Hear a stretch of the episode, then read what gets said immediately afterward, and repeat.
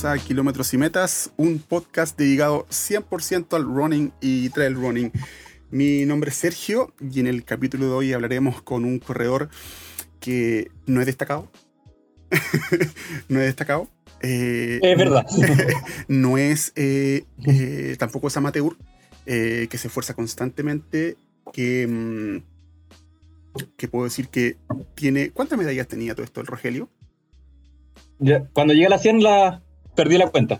Quería llegar a la 100 y ahí... Entonces, eso mismo. pero son finisher, son finisher. Pero, pero finisher ya es un met, una, es algo ya muy, muy valorado, ¿cachai? Yo tengo muchos Sí, por eso son importantes. Tengo sí, Pero igual es siempre hacer la, la diferencia. ya, perfecto. Para que no crean que son de primer lugar, ¿no? Ojo que no te quería disminuir con, con un destacado, porque todos me dicen, ah, pero ¿por qué no invitáis un destacado para el, para el podcast y la cuestión? Oye, pero finalmente, ¿quién hace las carreras? ¿Quién hace las carreras? Todos, todos nosotros. Todos nosotros, pues bueno. Entonces, con ustedes, Rogelio. ¿Cuál es tu nombre? Yo te, yo te conozco por Rogelio y es Luis Rogelio Garrido. Luis, ¿cómo estás? Bien, bien, muchas gracias por la invitación. Eh, buenas noches a todos. Eh, mi nombre es Luis Garrido, pero Luis es muy, muy común. Entonces, como hay tantos Luis, yo creo que la diferencia con Rogelio es mejor. De hecho, mi polola siempre me ha dicho Rogelio y después, después todo Rogelio, Rogelito, como burla, pero después se quedó como Rogelio. Entonces, es mucho mejor Rogelio. Perfecto. Oye, Rogelio Consul, ya. La pregunta más importante eh, y que a mí siempre me gusta plantearle es: ¿por qué comenzaste? ¿Por qué comenzaste a correr? ¿Por qué comencé qué? a correr. ¿Por qué comenzaste a correr solamente? Y ahora estuve en el run, me gustaba mucho la bicicleta. ¿Ya? Estuve jugando fútbol, esa, de todo. ¿Ya? ¿Y pero por qué?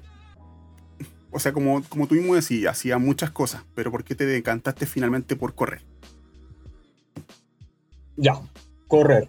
es una vuelta un poco larga, pero correr, partí, eh, no sé si como un desafío, pero yo lo miraba como fácil. Yo hacía bicicleta, mucha bicicleta. Era del que iba al San Cristóbal, una, dos, tres veces vuelta y me iba para la casa. Y vi un anuncio de, de la antigua de WeRun que ya no existe. Y quería inscribirme. Y antes de inscribirme, pollito, empecé a, correr. Por Manquehue, para mí un kilómetro era nada. Pues, o sea, de hecho no sabía cuánto era un kilómetro. Claro. Partí corriendo 5 o 10 minutos ya ahogado. Fue como en el 2019. Ahí en esa fecha cuando uno corría y la gente te miraba feo o te miraba raro eh, en el auto. Claro.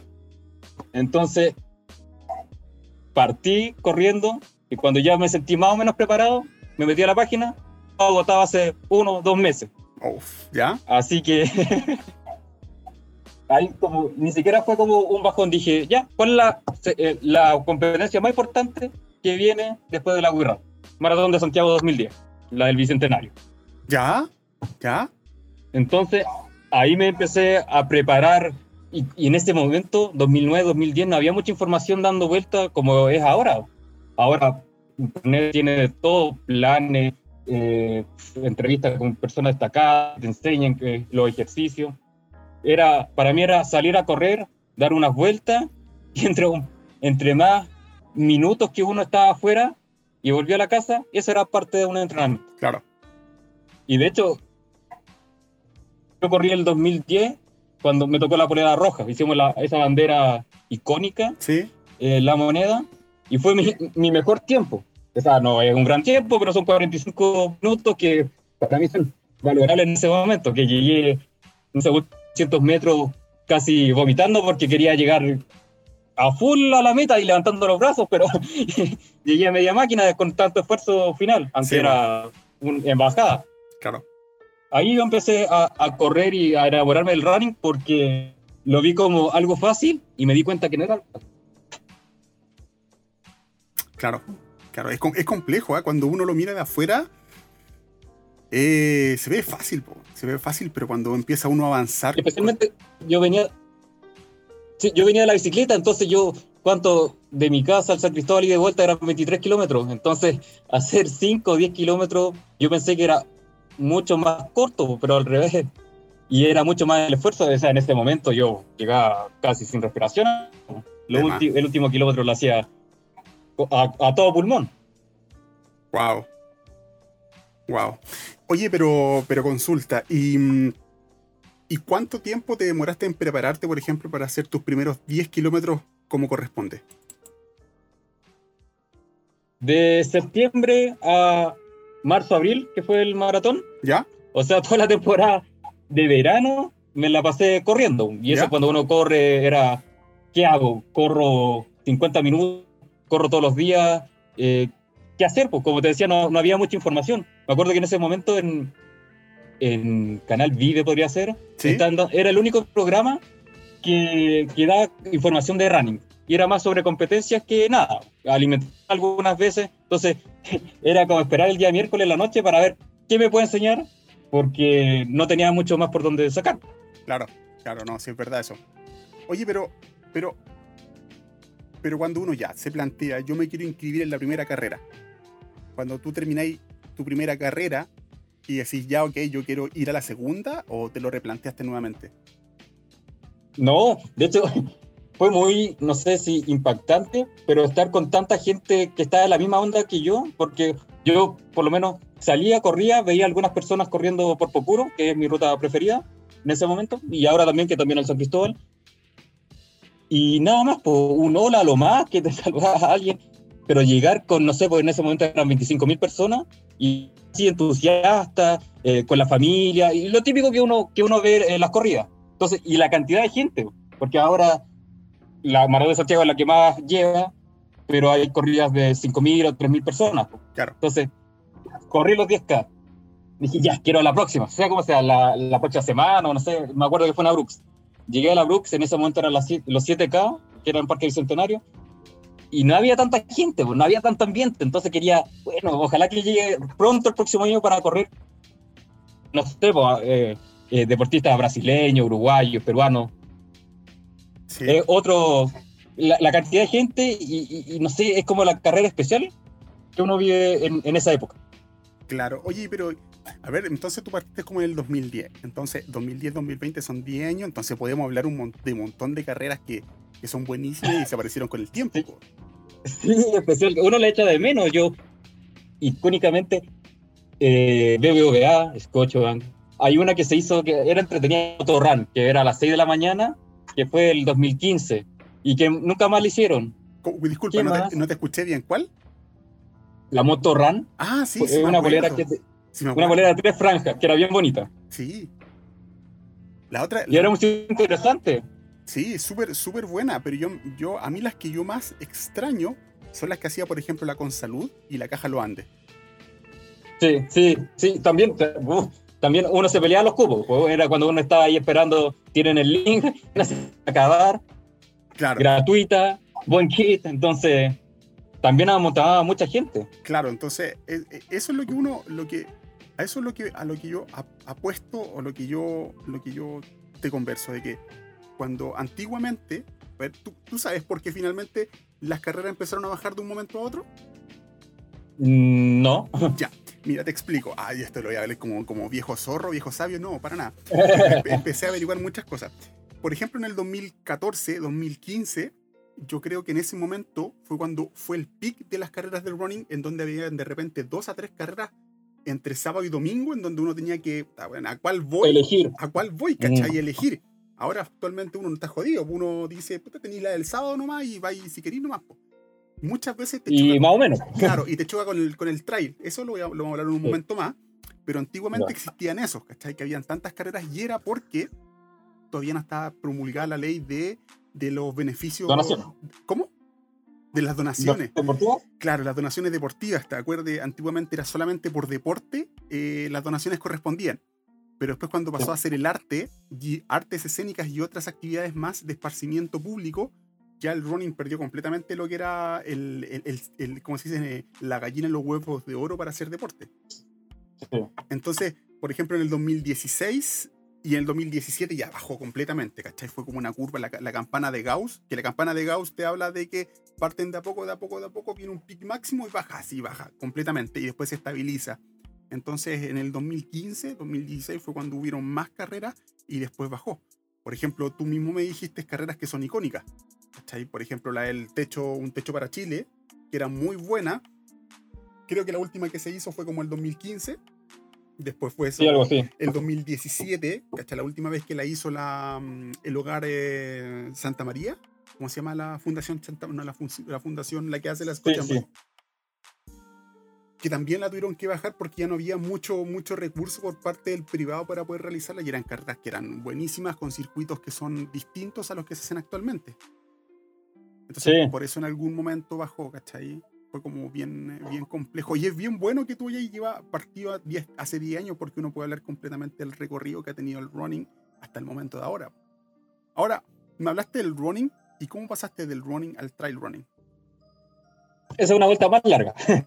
Lo que pasa es que yo tengo mucha eh, tengo familia en, en Curautín, que es la novena región Sí. de Lonquimay. Mis padres son de ahí, nacieron ahí, y mis vacaciones era estar en los cerros. ¿Ya? Mis vacaciones eran dos meses, anda a la, donde la señora Juanita a buscar, no sé. Y había que pasar cerros, pasar ríos, pasar todas clases de, de obstáculos que a uno le dice ahora. Entonces, a mí siempre me ha gustado como mm, mm, la, la naturaleza, lo verde, a mí las carreras del sur, es- yo las espero, las esperaba. Y por eso, eh, de hecho, ahora está viajando al Cajón del Maipo por lo mismo, porque lo más cercano que tenemos al sur es el Cajón del Maipo. Claro, claro, exactamente. Entonces yo, toda mi infancia ha sido el sur, ha sido el- los cerros, ha sido la montaña. Eh, subido cerros que uh, antiguamente no, no tenían ni, ni, ni cerro, una cosa que había que meterse entre árboles, bosques, vírgenes, yo creo. La cosa es que yo empecé en el trail como deporte el 2012, que fueron como los climbing tour, ¿Ya? que no tanto, no era trail, no era trekking. Sí.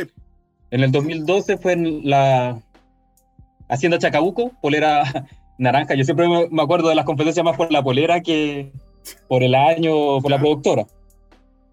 Fui eh, por una invitación.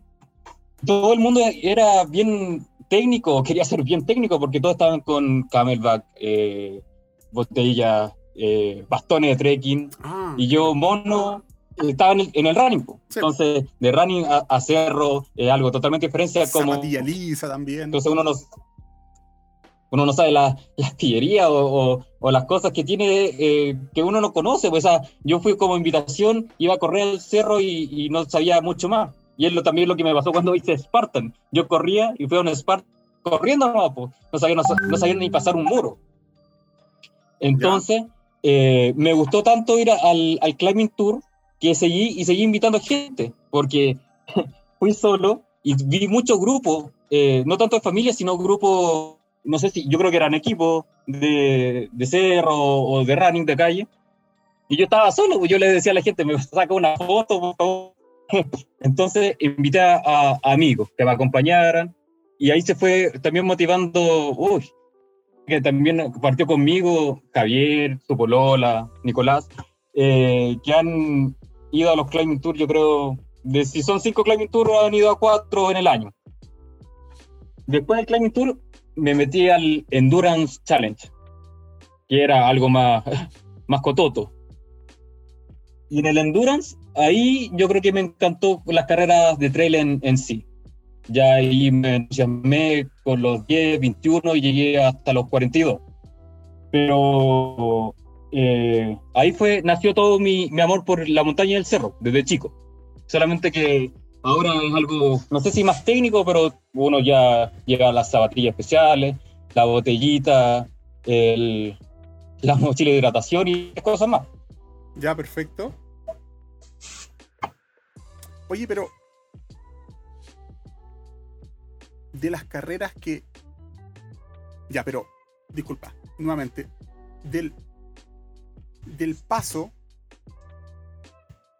Nuevamente, esto es como nuevamente lo que te preguntaba al principio, pero cuando uno pasa de, de- del running al trail running, que tú, mismo que tú comentabas que no era para nada fácil, ¿cierto? ¿sí? Eh, ¿Cómo se mantiene después con el tiempo el proceso para estar ahí?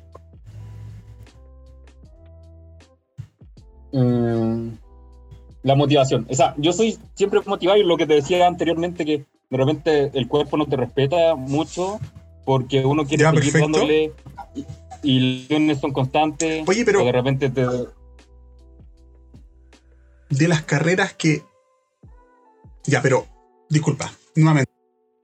Disculpa, ¿me escuchaste? ¿O se escuchó una? Sí, no, se cortó. Se cortó, ya, disculpa. ¿Ahí sí? Ahí sí te escuchó. Ya, perfecto. Oye, pero de las carreras que tú me decías, em, nuevamente, hace, ¿cómo, ¿cómo, tú te mantienes? Disculpa, disculpa, que, que, se cortó un poquitito y tenía como un doble eco.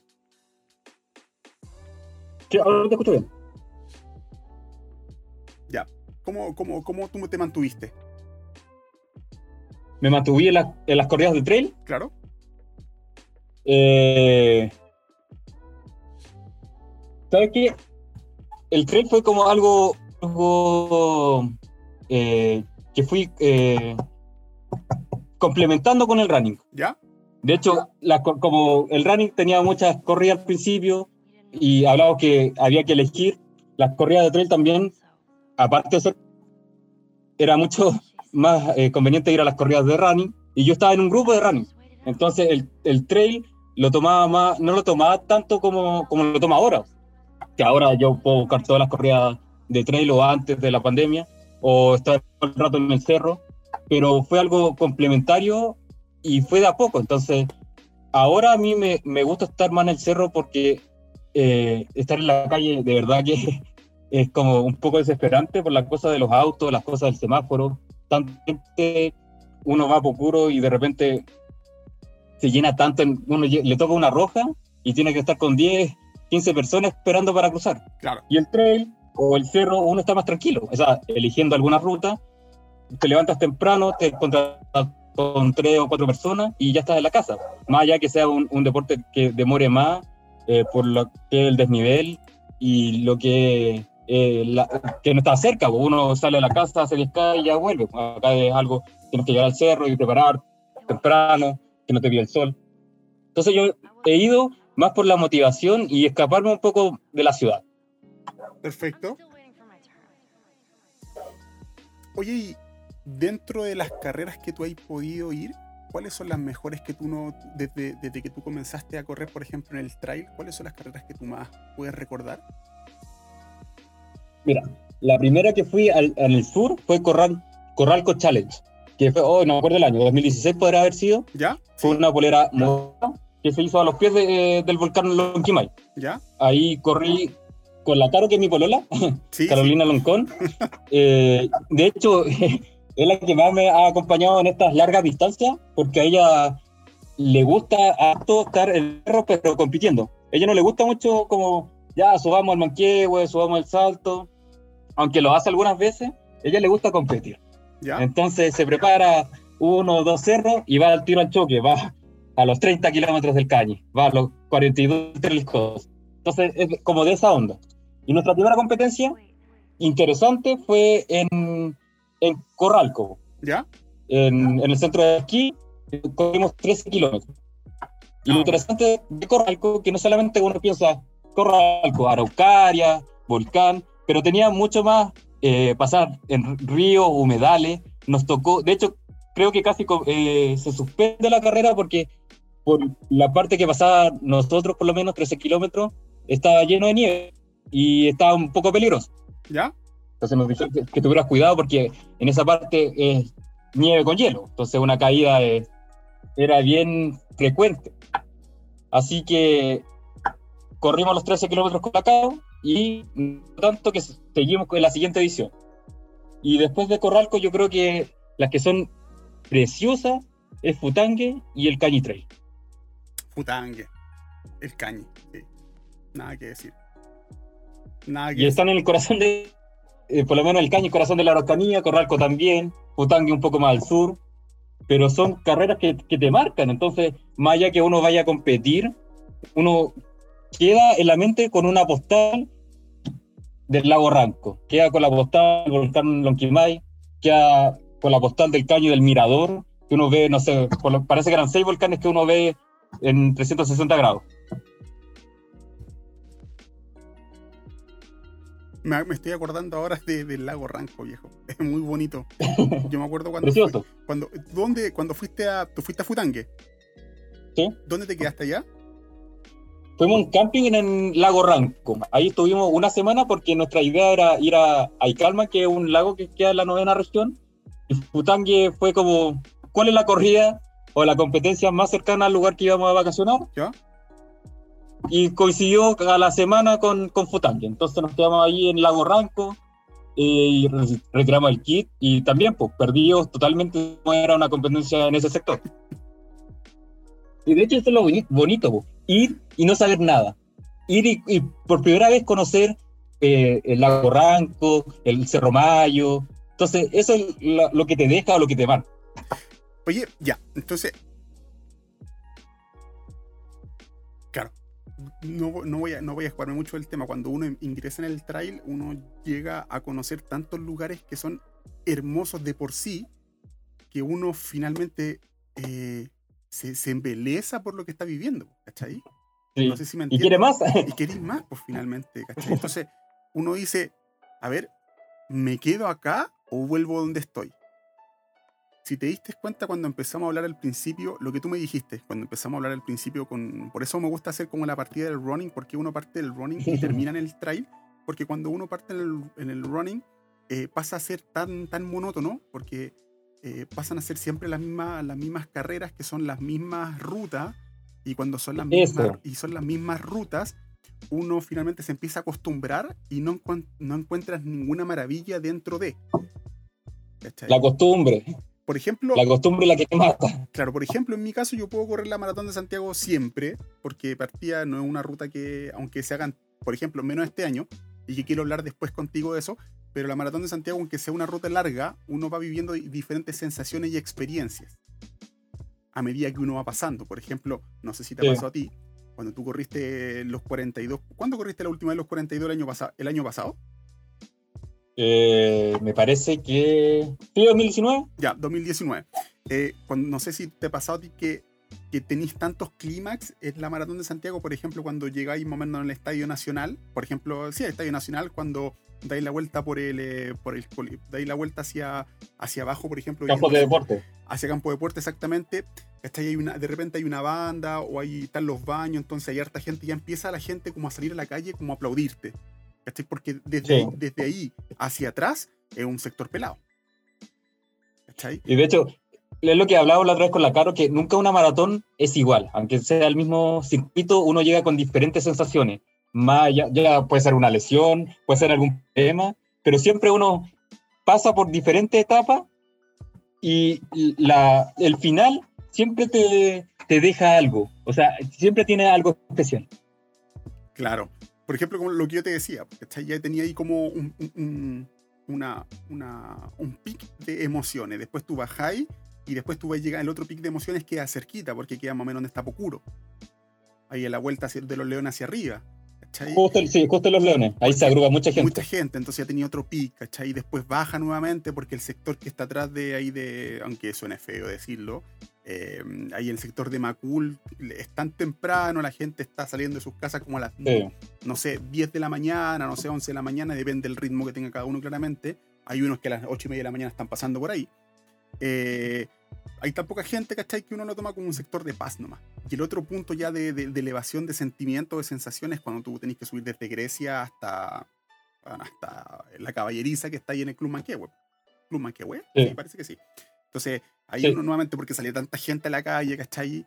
Y yo sé que tengo tanta buena suerte el mismo viejo, voy a sonar feo, este hombre no, yo sé que no lo va a escuchar, pero el mismo viejo, te juro, mira, yo estoy mirándote a la cámara porque no estamos en vivo, no estamos conversando face to face.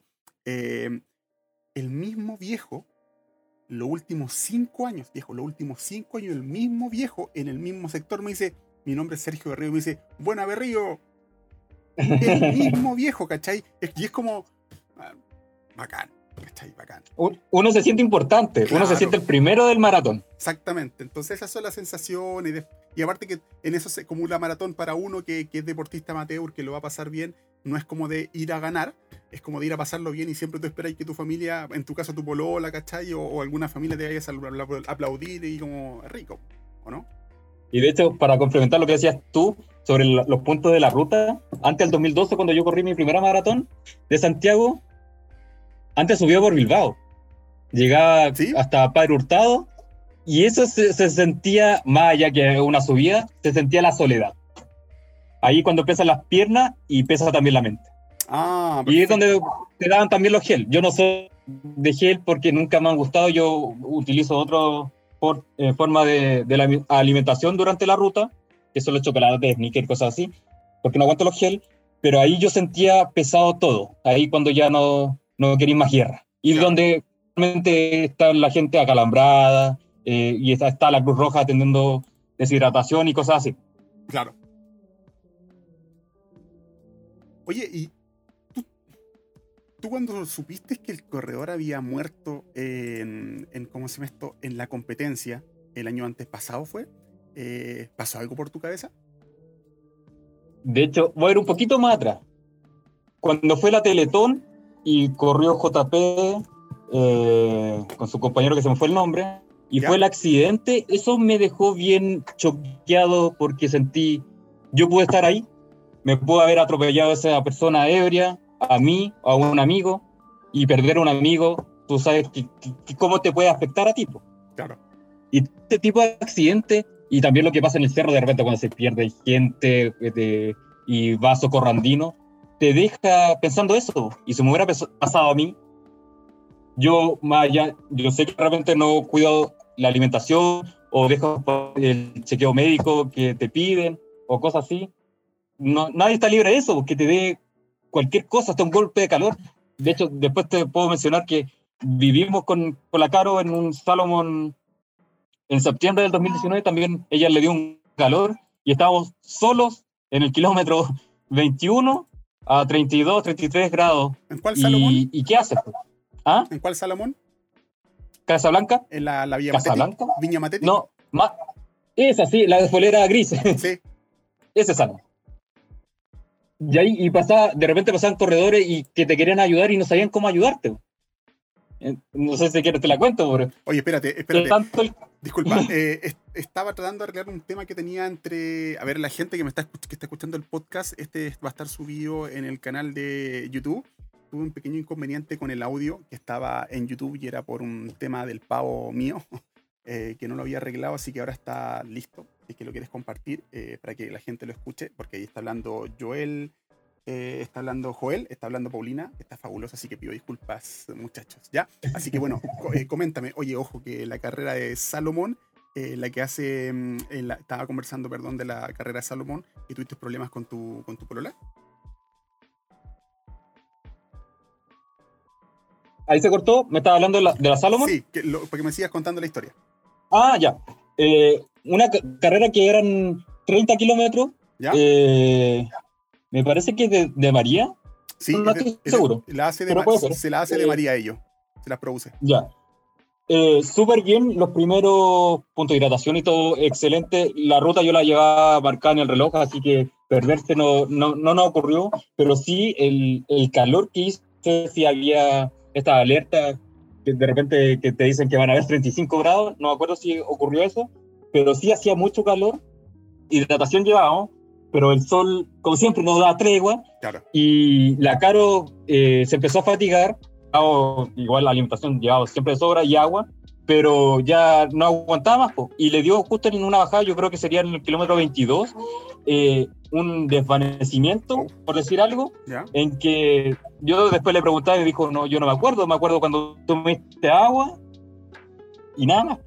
Y ahí ella se desvaneció, la tuve que llevar a, a un árbol y pasaba la, la gente y te decía, pucha, te ayudo, ¿qué hago? Y no, y eran personas que, yo no sé, pues estaban haciendo, podría ser los 10 kilómetros o la distancia increíble, pero que también iba, iba, iba mal, pues entonces que no te iba a ayudar una persona, no sé, pues de 40 o 50 años, que también iba con sed y quería puro llegar al, a, a la meta. Claro. Y lo que hice es darle agua, eh, ponerle agua en, en el cuello de cabeza, y ahí ella como que se reanimó, y como iba débil, a Lapa, caminando, o sea, la- sí, caminando, menos mal que era en bajada, eh, la llevé por, no sé, por un kilómetro, ¿Ya? y después de eso, como es la caro, le viene el segundo aire y no viene la carrera. Entonces tenía tantas ganas de llegar a la meta que eh, se le olvidó, pero quedó como anécdota. Sí, pues, sí. Oye, pasan muchas anécdotas cuando uno corre, pero y esas son las cosas entretenidas que tiene el, el- el trail cuando uno está corriendo, sea, que no sabéis qué te esperáis. Y eso también es uno de, de los factores también perversos que tiene el trail cuando uno sale a correr. Eh, y por eso me gusta hablar con mucha gente que, que, hace los dos deportes, porque si tú te abarcas solamente al running, eh, tú vas a ver una pura visión del running. Por ejemplo, en este caso, por ejemplo, tú sales a correr a la, ciudad, por ejemplo, tú tienes un teléfono con internet, te sientes mal, si no puedes seguir caminando, Uber y te lleva a tu casa o vaya a tomar un taxi y te doy para tu casa, o la mía. O cualquier persona te puede atender, pues, no sé, pues, ciudadana, no sé, alguien, eh, siempre hay alguien en la calle. Pero eso, como tú dices, me, ha tocado y últimamente que la creo me retó, porque fui a un cerro, eh, llegué tarde, iba con poca agua y no había nadie, pues. Llegué, y eh, subí el Pochoco Canoitas. Sí, sí lo ubico ya. Y en vez de salir por el otro lado, me devolví, fueron 30 kilómetros que llegué, no sé, a las 8 y media de la tarde, seco y un poco y pidiéndole a la cabra que me mandara un Uber porque ya venía seco. El, problema, de, el problema del, del, sector de canoitas, a ver, está Pocho, Pochoco, Pochoquito, y después tú si tú sigues para arriba llegáis al, eh, llegáis al Parque Natural. Lomo de la Vaca, Boñiguitas, pasa por varios... Parque Natural que está arriba. Eh, ahí me ha pasado que yo también me he emocionado, he llegado hasta arriba. Y, y yo, honestamente, yo veo agua y yo no llevo filtro, compadre, yo voy al agua nomás. Y varias veces y el estómago me ha, me ha, pateado después, pero esto es como supervivencia. Pero, pero de eso, de eso es lo que te quería comentar. De que cuando uno va a un cerro, tú vayas a la, a la vida, si se puede decir de una manera, y es súper complejo porque no tenéis de dónde. No de dónde. Eres tú nomás. Exactamente. eres tú y la montaña. Y yo creo que aquí, aquí por ejemplo, ayer estoy hablando con mi, con mi señora y, y, por ejemplo, en la gente que hace ese ciclismo, ¿cachai? Existe una cuestión que se, que se llaman como las cinco cosas estúpidas que no puede hacer un ciclista. ¿Ya? Y por ejemplo, la primera de ellas, por ejemplo, de un ciclista, y si uno lo traspasa al, al trail, tú le vas a encontrar completamente la razón. Si tú vas a hacer ciclismo, lo que no puedes hacer es no ir con herramientas para reparar tu bicicleta. Sí. En este caso vendría siendo la alimentación, ¿cachai? el que va a ser, el que va a ser al trail. El segundo punto, así como súper esencial, si salía a correr, tenéis a andar en bicicleta, tenéis que salir con el teléfono, porque en caso que te pase un accidente tenéis que tener dónde, eh, dónde llamar.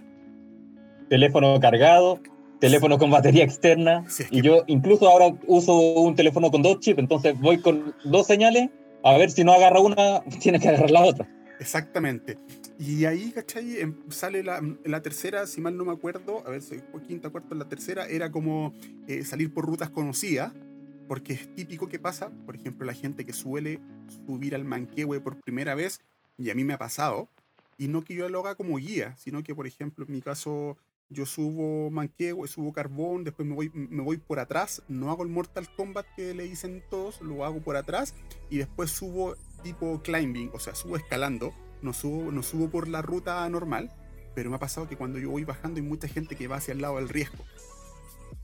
Ahí también tengo una historia que me pasó hace un mes, que también me pasó lo mismo. Entonces, si te das cuenta, eh, uno tiene que conocer la ruta y, y la segunda no me acuerdo, pero la primera es la principal decía, eh, una de las cosas que no puede hacer un ciclista es cuando salga a andar en bicicleta, es salir solo. Porque, por ejemplo, si tú vas a una ruta, por ejemplo, en mountain bike sobre todo, si tú vas a andar en mountain bike, vas a andar por el cerro y, en el cerro muchas veces no te encontráis con nadie. Si te accidentáis, si te quebráis, si te, desmayáis, ¿qué te potado? Es una regla de oro de los montañistas. O sea, yo que leo mucho la ruta y cosas así, en todas partes dicen, nunca vayas solo. Nunca hay que... Entonces es complejo, es complejo. Y uno, uno es como, uno es como, la, es como el dicho que dicen, eh, chocarás con la misma piedra. Sí. Uno siempre hace... Una y otra vez. Hace siempre las mismas cuestiones, ¿cachai? Pero ¿qué, qué anécdota teníais de ahí del, eh, del sector del Manquehue? Yo también tengo un montón. Mira, Compárteme una y yo te comparto una de hecho, eh, estos temas uno empieza a ramificar y puede llegar a, a, otra parte. Pero me ha pasado que la, no sé si la última, la penúltima vez que hice triple corona, ¿ya? Subí un carbón, pasé por el Manquehue, por el Mortal Kombat, eh, llegué a Manquehuito, me volví al, al Manquehue, ya era, no sé, pues mediodía. Perfecto. Y hay la típica foto de uno en la cumbre, y escucho una conversación de una familia, una familia numerosa, padre, madre, hijo, primo, amigo del primo, no sé, eran por lo menos siete personas. ¿Ya? Que le estaban preguntando a otro grupo por dónde es la bajada. Nosotros subimos por Vía Roja y queremos bajar eh, por la, a la pirámide, no sé, porque bajar por la misma ruta y hay poca locomoción, queremos ir por una parte que sea más acceso al transporte público. Y la gente le respondía, no, yo no sé, vengo de Vía Roja y voy a bajar por este mismo lugar. Eh, y le preguntan, ¿bajo por acá? Que era el Mortal Kombat. Eh, sí, baje por ahí, no sé, eh, nunca lo he hecho. Y yo del otro lado, yo tampoco soy mucho de meterme de conversaciones, le dije, no, esa es la parte más peligrosa, especialmente por el calzado, especialmente si va con niños o no está acostumbrado a hacer el deporte. Seguro. Claro. Yo, para llegar a mi casa rápido tenía la idea de bajar por ahí eh, y ellos me dijeron, pero pucha, ¿nos puedes ayudar? Y yo le dije, mejor bajemos por el otro lado. Claro. Y ahí fui como un turisti, turístico, perdón, que le fui enseñando todo, le, le dije, esto, esta parte se llama Mortal Kombat, cuando llegamos a los pies me dijo, nosotros acá nos matamos. Y es lo que pasa, la gente sube, porque aquí, ¿qué te dice eh, los reportajes? Vaya a hacer deporte. ¿Cuáles son los senderos más fáciles? Manquehue, Manquehuito y no te dice nada más. Claro, claro. Y, es, y eso es complejo porque a ver, ¿cómo lo puedo decir? Cuando uno sale a correr, a ver, yo en mi caso he aprendido que cuando uno sale a correr tengo que salir con la predisposición. Porque yo ya he tenido un par de malas experiencias cuando no le he dado ayuda a alguna persona. O sea, yo he tenido un par de experiencias y yo soy súper arriesgado cuando salgo, a mí me gusta. Por ejemplo, por mis pocos tiempos de tiempo, sí, pocos tiempos de tiempo, yo tengo que salir o muy temprano o muy tarde a correr o tengo que, por ejemplo, salir a las 5 y media de la mañana a correr, o tengo que salir, por ejemplo, a las 9, 10 de la noche, tengo que salir a correr. Y yo he subido el San Cristóbal, yo he subido el Manquehue, por ejemplo, a las 8 de la noche. Y hay gente que empieza a subir a las 8 de la noche y gente que no tiene ninguna experiencia y porque salen porque hoy oh, lo encontré bonito voy a salir con mi polola, ¿cachai? Y empiezan a subir. Y cuando van subiendo, eh, empieza el karma de uno. Porque te dicen, oye, ¿por dónde vas tú? voy al Manquehue. Oye, voy, voy a subir también, si sigo derecho. Yo, tú le decís, sí, sigue derecho.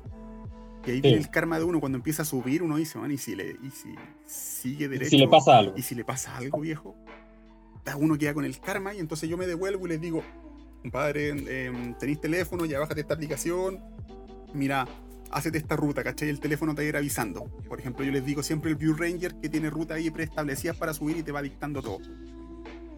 Eh, pero ese es el karma que yo tengo, que, que, cuando hay gente yo me preocupo de darle las indicaciones porque eh, he tenido mala experiencia en ese caso. Yo he tenido gente que yo no le he avisado porque no he querido y yo después cuando vuelvo lo he visto caído. Oh, entonces, pero mira, y por ejemplo yo tengo una experiencia, en mi caso, no sé si tú has hecho el tema de, mm, subir el carbón pero por atrás. Sí, sí. Yo una vez, por ejemplo, lo iba subiendo por atrás, pero lo iba subiendo en la tarde me dieron ganas de subir a las 7 y media de la tarde y estaba oscuro en invierno. Entonces iba, iba corriendo, ¿cachai? Es bien rico el, ese sector porque tiene harta un, par de subidas antes de la, la, subida cruda que tiene. Sí. Y yo me acuerdo que iba subiendo y de repente salí de ese pequeño repecho antes de ya meterme directo al carbón y de repente te voy a hacer el sonido que, se, que sentí. Voy corriendo y suena. Compadre, yo así asustadísimo, y empecé a correr más rápido. De repente, por eso yo no escucho tanto ahora, ahora audio. Y de repente me saco, el me saco los audífonos, porque ya con audífonos, pastel. Me saco los audífonos y miro para el lado y venía una vaca al lado mío corriendo. ¿Cachai? Potado manos, viejo. De noche, la linterna más encima que estaba jugando en ese tiempo no era muy buena. Ahora me compré una mejor hace un tiempo, pero bueno, en poto a dos manos subiendo después el San Cristóbal, perdón, el carbón y ahí, mal, mal, ¿cachai? Mal. Mala experiencia tuve. Oye, eh, dentro, dentro de las fotografías que yo pude haber subido, voy a cambiar un poquito de tema y yendo al lado más crudo. Em, cuando a ti te invitaron, por ejemplo, a la convención que hizo la Maratón de Santiago. ¿Sí? Eh, ¿Cuál fue el motivo de, la, de, esa convención que se hizo? en la cual, dicho sea de paso, se invitó a bastante gente, que creo que conozco al 60-70% de la gente que está ahí. Pero ¿cuál, cuál para ti fue como eh, el motivo de que ustedes fueran a, esa, a, esa, a esa reunión? Yo creo que es más sacar ideas de lo que piensan los corredores actuales. ¿Ya? Porque se saca mucha lluvia de ideas, se hacen grupos de lo que uno piensa, de, lo, de las falencias que tiene el, maratón y que son varias. Que yo iba a probar, me acuerdo que llevé unas notas en el celular para expresarlas más allá de que son la seguridad, los baños, eh, ruta y cosas así. Pero más eso, sacar ideas y de lo que uno piensa de sus errores. Claro. Pero también un, un, un lavado de imagen. Pues, si dejas contento a, gente que, que, corre o que está en algún grupo, va a llevarle esa idea que se inscriban y cosas así. Claro. Eh, yo soy harto crítico, especialmente cuando paso malas experiencias que como ha sido eh, más allá del maratón Santiago, el maratón de Viña, ¿Ya? que son importantes porque te pasan a ti, te pasan, le pasan a 20 o 30 personas más. Y eso de repente te lleva a no participar algunas veces. Claro, correcto. Correcto. Oye, y, y dentro de, la, de, las cosas que se sacaron ahí como el limpio, ¿cuáles fueron las más importantes que tú puedes como dar a conocer? Yo creo que siempre se toca lo mismo que eh, la falencia de kit, eh, la ruta repetida, eh, que los circuitos se vayan cambiando de día, o sea, que los 42 sean solamente en un día y que los 10 y los 21 se, se puedan cambiar para la semana previa o para el mismo día sábado. Eh, los horarios que también que sean más temprano, porque no vas a empezar a correr una maratón a las 8 de la mañana, especialmente si estás terminando el verano. Cosas así que siempre yo creo que se repiten. Yo he ido por lo menos a dos o tres y siempre se llegan, se las mismas conclusiones y que dicen que van a traer ideas que han estado en, no sé, pues maratones de, no sé, de Boston, sacando cosas como lo que fue el, la, cuando fue los 21 que salieron en, en olas. ¿Ya? Ideas así. Sí, claro. Es que eso, eso se, iba, se, venía a venir finalmente, porque tenéis 20.000 personas prácticamente que están corriendo lo... De la calle no te aguanta. No te aguanta, no te aguanta. Es imposible, ¿cachai? No te aguanta la calle y cuando uno pasa por la hidratación también se porque eh, eh, los tipos que te entregan el, no, no, son capaces de, no sé, pues, en dos minutos darle a 10.000 personas eh, hidratación. Claro, claro, es súper complejo, es súper complejo. O sea, uno lo ve que corre, por ejemplo, los 42 kilómetros, eh, que ya con 3.000, 4.500 personas creo que son las que se inscriben siempre en los 42.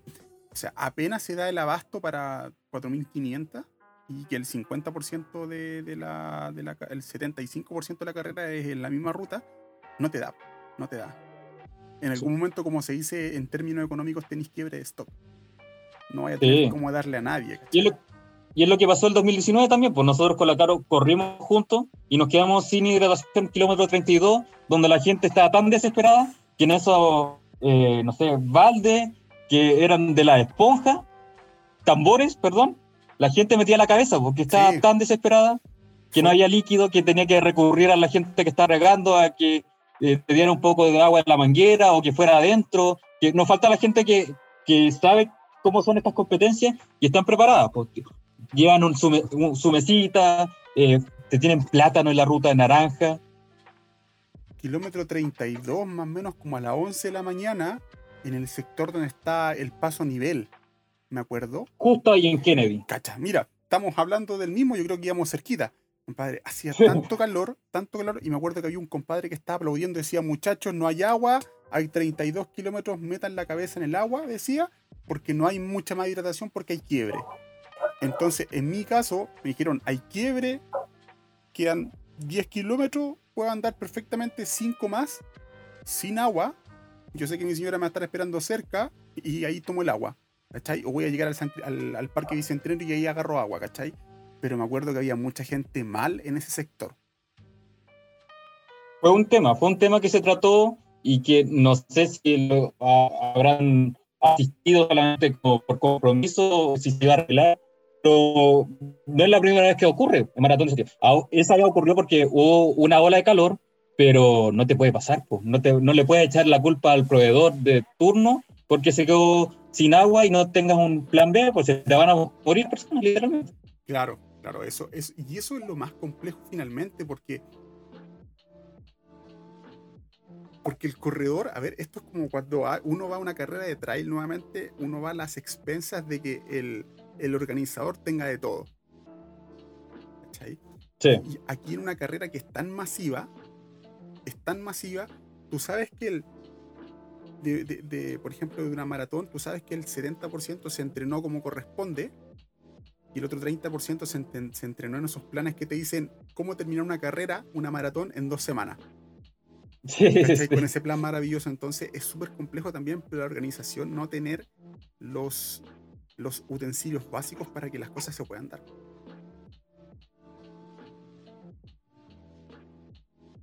Oye, y ahí, pero, pero fuera de eso, ¿a ustedes también qué les dijeron cuando se cambió, o se habló un poco de cuando cambió la marca de Adidas a Nike? ¿O no? ¿O eso no se topó tampoco? No, llevó, fue una representante de Nike que está muy contento de estar con el Maratón de Santiago, que iban a cambiar algunas cosas, pero más que eso no, no, no se habló. Fue una, más una presentación que, que algo que nos dijeron premisas o, o novedades. Claro, porque hubieron, yo conozco muchos de los corredores que estaban ahí como de, de marketing, de la que, Nike los tiene, por ejemplo, al César Díaz, no a César no lo conozco, ubico a otros más, los conozco, los, los conozco, lo ubico, he conversado con ellos, y que, y que fue súper potente cuando ingresó, ¿cachai? Pero, pero hubiese sido bueno para mí entender cuáles eran los atributos nuevos que traía Nike para la, para la Maratón de Santiago. Y de hecho yo creo que varios íbamos por eso, para saber qué, qué era lo nuevo que nos iba a ofrecer eh, a cambio de Adidas, pues, pero no una mera presentación. ¿Cachai? Porque, porque claro, porque finalmente quedaron ahí en, en veremos todo esto, ¿cachai? Y ahora, ahora si uno lo mira aquí a futuro, no sé si a ti te pasó los años que te inscribiste en la maratón. Por ejemplo, yo hice un capítulo hace como, más o menos, hace como cuatro semanas atrás, creo que el capítulo 7, 8. Eh, yo de repente hago free solo eh, en, en podcast, en la cual estuve planteando de que siempre en octubre, en septiembre-octubre, eh, la página de la Maratón de Santiago se reactiva, así como a full, y empiezan las inscripciones. Eh, comienzan como a actualizar las páginas, cómo se vienen las cosas, ¿cachai? Cuando vienen los nuevos contactos, cómo vienen los auspicios, los auspiciadores, ¿cachai? ¿Cuál es la polera? Y por ejemplo, hasta hace dos semanas, hasta hace un mes y medio atrás, la página estaba sin, sin protección antivirus, si se puede decir, ¿cachai? Sin el candadito de seguridad. Ya. Entonces, si, no sé si tú has, ingresado a la página, la página no, no tiene nada, ¿cachai? Uno, no, hace tiempo que no, que no me meto a revisar. Este, y más encima, yo lo veo por el lado de que, a ver, este suena feo, pero al corredor lo vacunaron, pues viejo. ¿Tú cachai que lo vacunaron a todos los corredores? Sí. ¿Cachai? ¿Qué, ¿Qué pasa cuando, por ejemplo, en mi caso no me inscribí, yo me iba a inscribir al final? Yo iba a ser de los que se iba a inscribir al final, te juro, al final de la carrera, cuando quedaran 500 inscripciones, yo iba a inscribirme. ¿Qué pasa con el corredor cuando no le devuelven las lucas en una inscripción de una carrera y tenéis que esperar hasta el próximo año para ver si va a darse. Y es lo que ha pasado últimamente. Estar peleando con las productoras que te contesten los mails, casi rogando por tu dinero. Y generalmente te lo devuelven o te dan un descuento o otras soluciones. Pero uno nunca queda conforme. O quiere la carrera o quiere la plata. Claro, y yo lo veo, y yo por ejemplo en tu caso, yo lo veo por ejemplo en tu caso que, eh, que tú eres de Santiago y tú te quieres ir al sur, eh, te quieres ir a, no sé, por ejemplo, a Pucón, ir a correr las carreras que hace Nimbus. Eh, yo no voy a, no estoy hablando mal de Nimbus, ojo, estoy diciendo nada mal de Nimbus, porque para que tú sepas, a mí la gente, a mí los organizadores no me escriben nada en así como, oye, gracias por haber hablado conmigo. Me lo escriben por, mensajes privados y me dicen, compadre, puta, no hables tan mal de mí, ¿cachai? Trata de ser buena onda, no me diría a partir. Eh, así que los que me quieran tirar mensajes, no hay ningún problema, yo los leo, no les voy a contestar jamás, porque no voy a estar rebajando a contestar. Cuando algo me parece bien, lo voy a decir, y cuando algo me parece mal, también lo voy a decir, porque hay que ser directo y honesto. Pero yo lo planteo por el otro lado, por el otro lado, cuando, por ejemplo, en tu caso, eh, con tu, ustedes son dos, tú con tu polola son dos. Cuando tú dices, yo quiero irme a Pucón, a, la, carrera de, que hace Nimbus en Pucón, que es muy bonita, eh, uno se hace un plan para llegar a Pucón, Uno trabaja. Entonces uno dice al jefe, oye, jefe, ¿sabes qué? me quiero ir de vacaciones el día, no sé, pues entre el día 10 y el 20 eh, con, eh, para el sur, así que me hago mi plan para el sur. Pediste tus vacaciones, pediste dos semanas, ¿cierto? Y cuando llegáis y, más encima tú tenés que también irte. Ahora los pasajes en avión están súper baratos, están como al mismo valor de un, avión. Perdón, de un, de un bus. Pagáis, no sé, 50 lucas o 60 lucas y de vuelta, por ejemplo, si encontráis los, los pasajes baratos. Pagaste los 60 lucas más la inscripción, más el permiso del jefe, más la estadía. Y te dicen, un mes antes no hay carrera. O te dicen dos meses antes no hay carrera y más encima te dicen, no te voy a devolver las lucas. ¿Qué siente el corredor ahí? Me pasó, me ha pasado y ahora yo le llamo a todo eso la preparación, la logística. Que es, lo bonito que tenía estas competencias de trail, donde uno no solamente llega, corre y se va, sino que tiene que preparar todo el alojamiento, que queden eh, camas para poder eh, llegar, levantarte temprano y todo eso.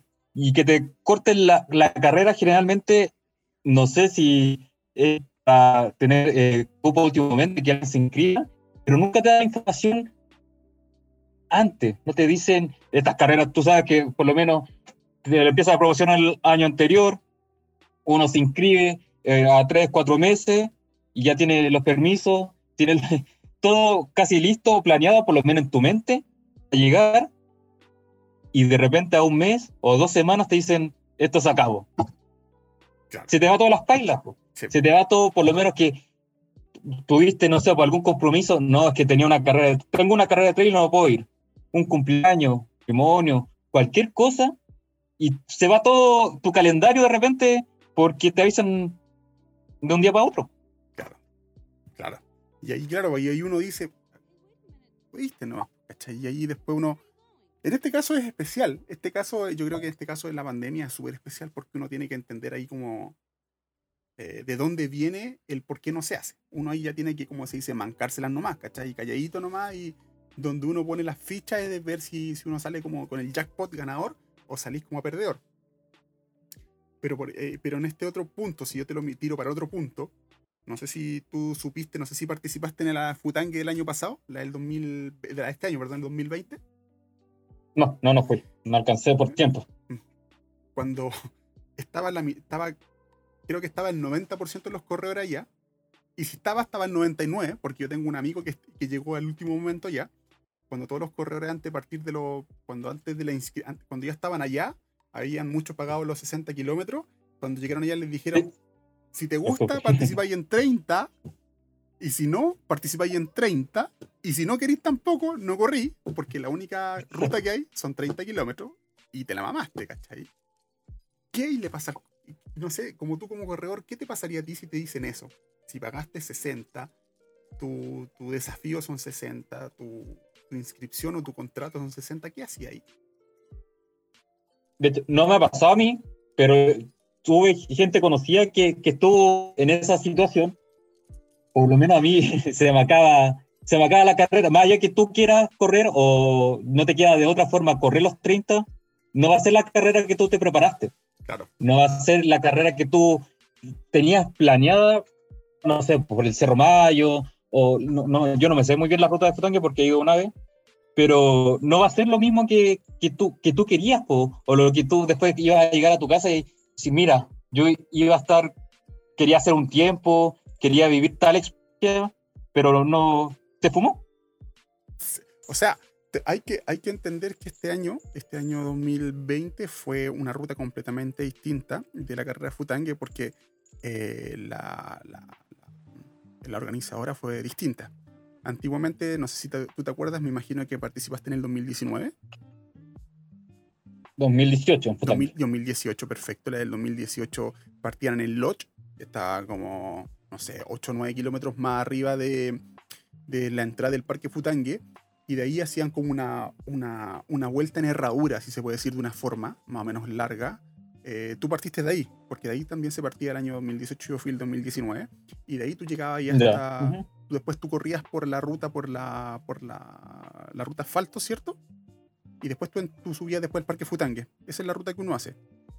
Sí, sí. Actualmente, este año 2020, la ruta era desde el Lodge, prácticamente más o menos cercano al Lodge, y de ahí uno hacía una, una vuelta interna. No se, iba, no se iba hacia la herradura, si se puede decir, no salía del, del parque Futangue, sino que quedaba todo, al, todo quedaba en casa, si se puede decir de una manera. Entonces, Ya. Eh, fue, era completamente distinta la ruta para ti, para mí, para todos los que los que somos afuerinos, no, era imposible conocerla. ¿cachai? Y ahí yo te puedo dar una... Ujú. un- te- te- mira, cuando tú me contaste como una, una aventura, te puedo contar la mía del 2019. ¿cachai? Ya. Por ejemplo, en el 2019, cuando yo llegué a la carrera, yo eran mis pequeñas vacaciones, ¿cachai? Yo, yo me había cambiado de trabajo recién. Entonces, cuando tú, yo me había cambiado el primero de enero, no, el 2 de enero era mi primer día de trabajo. Entonces yo no sabía cómo hacerlo con mis jefes para ganarme como el permiso de irme unos pocos días de vacaciones, pues viejo. Recién llegado. Claro, recién llegado, recién llegado, ingeniero, ¿cachai? A cargo de un proyecto, era súper complejo. Pero de alguna forma lo pude hacer, lo pude concretar. Entonces nos fuimos con mi, con mi familia, nos fuimos para el sur. Y cuando llegamos allá, eh, llegamos un día viernes, cacha que ojo, que no pedí muchos días, yo pedí el día viernes y el día lunes. O sea, perdí, pedí dos días solamente, ¿cachai? No pedí nada más porque nuevamente No. pajarito nuevo tiene que ser responsable.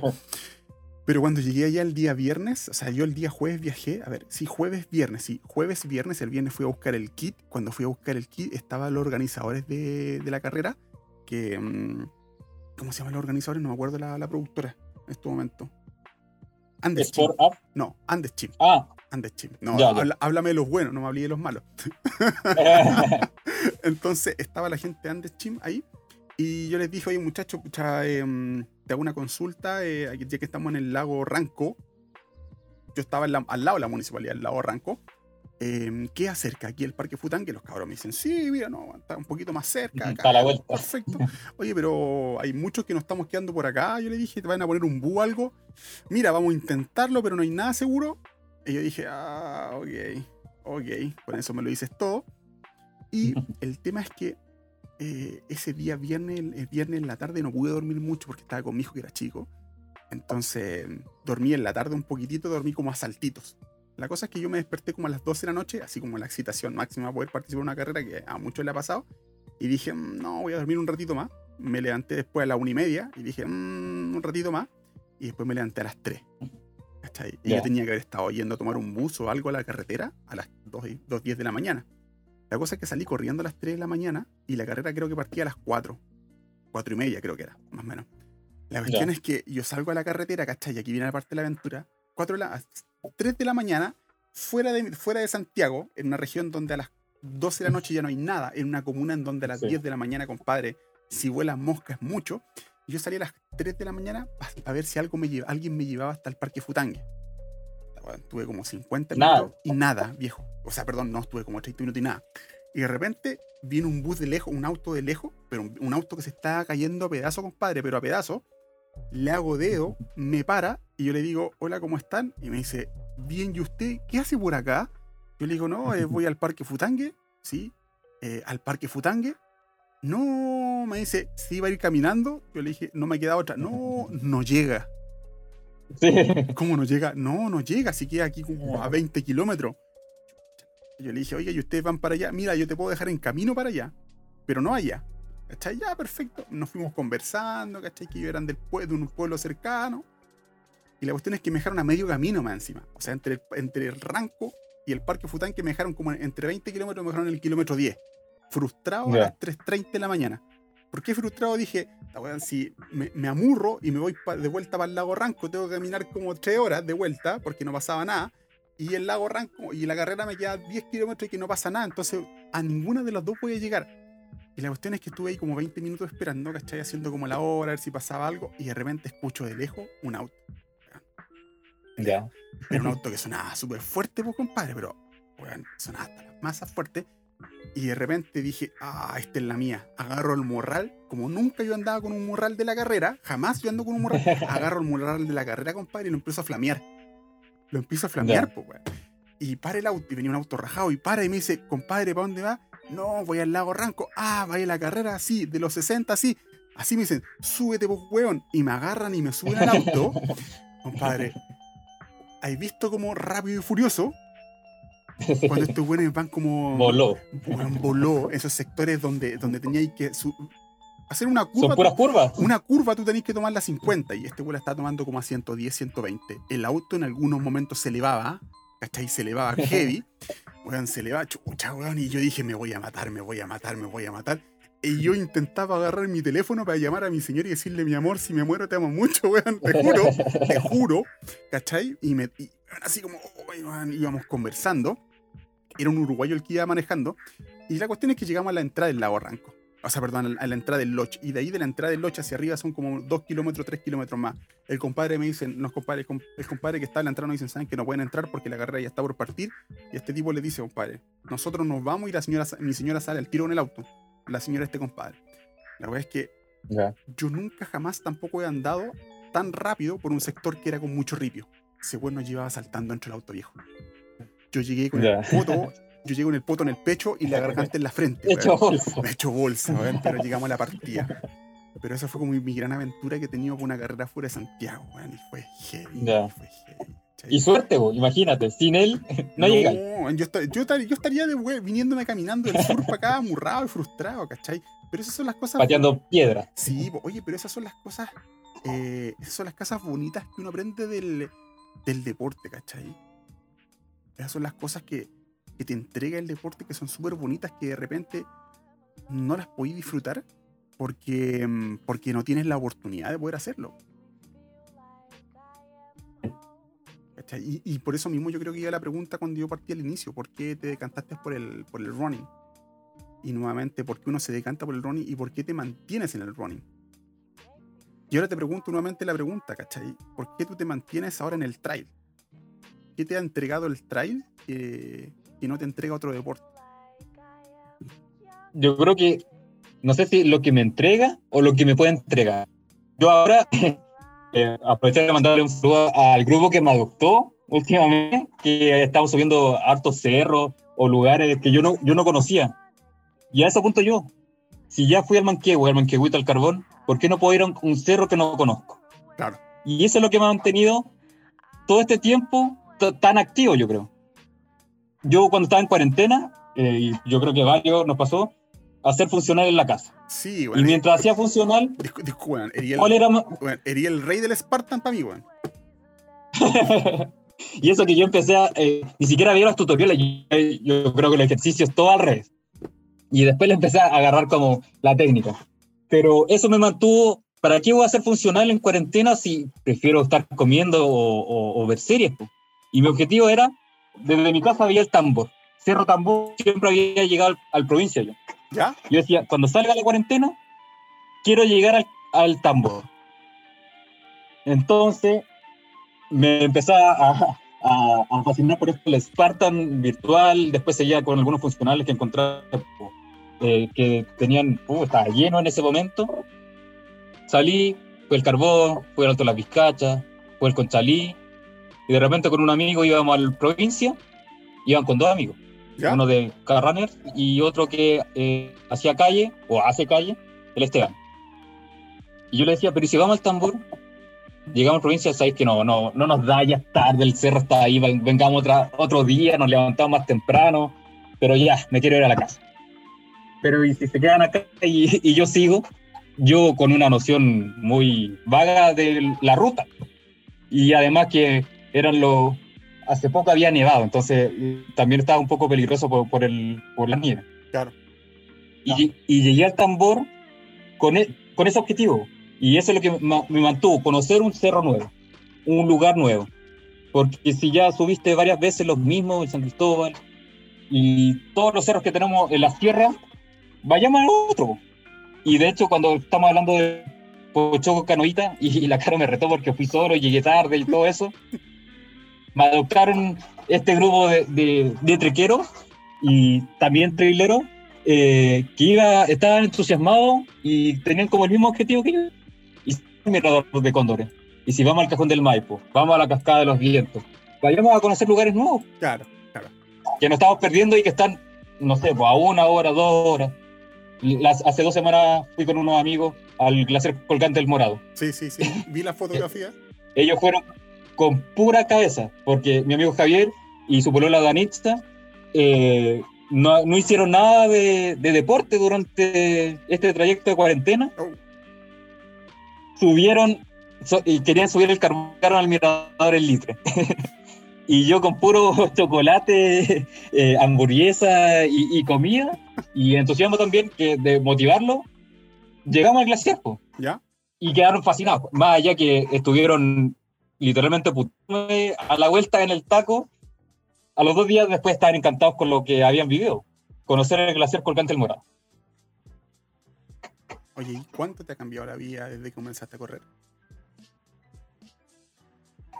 Mm, no sé si cambiado la vida, porque como te digo, yo siempre he hecho deporte, entonces de la bicicleta me cambié al running, del running me cambié al trail y entre medio Spartan, entonces siempre he estado en movimiento, entonces el cambio no sé si lo he notado mucho, yo siempre veo para atrás, son los momentos que uno está lesionado y parado y, siempre cuando me lesiono me enfermo, o la última vez me tuvo un 15 grado 2 me dio bronquitis.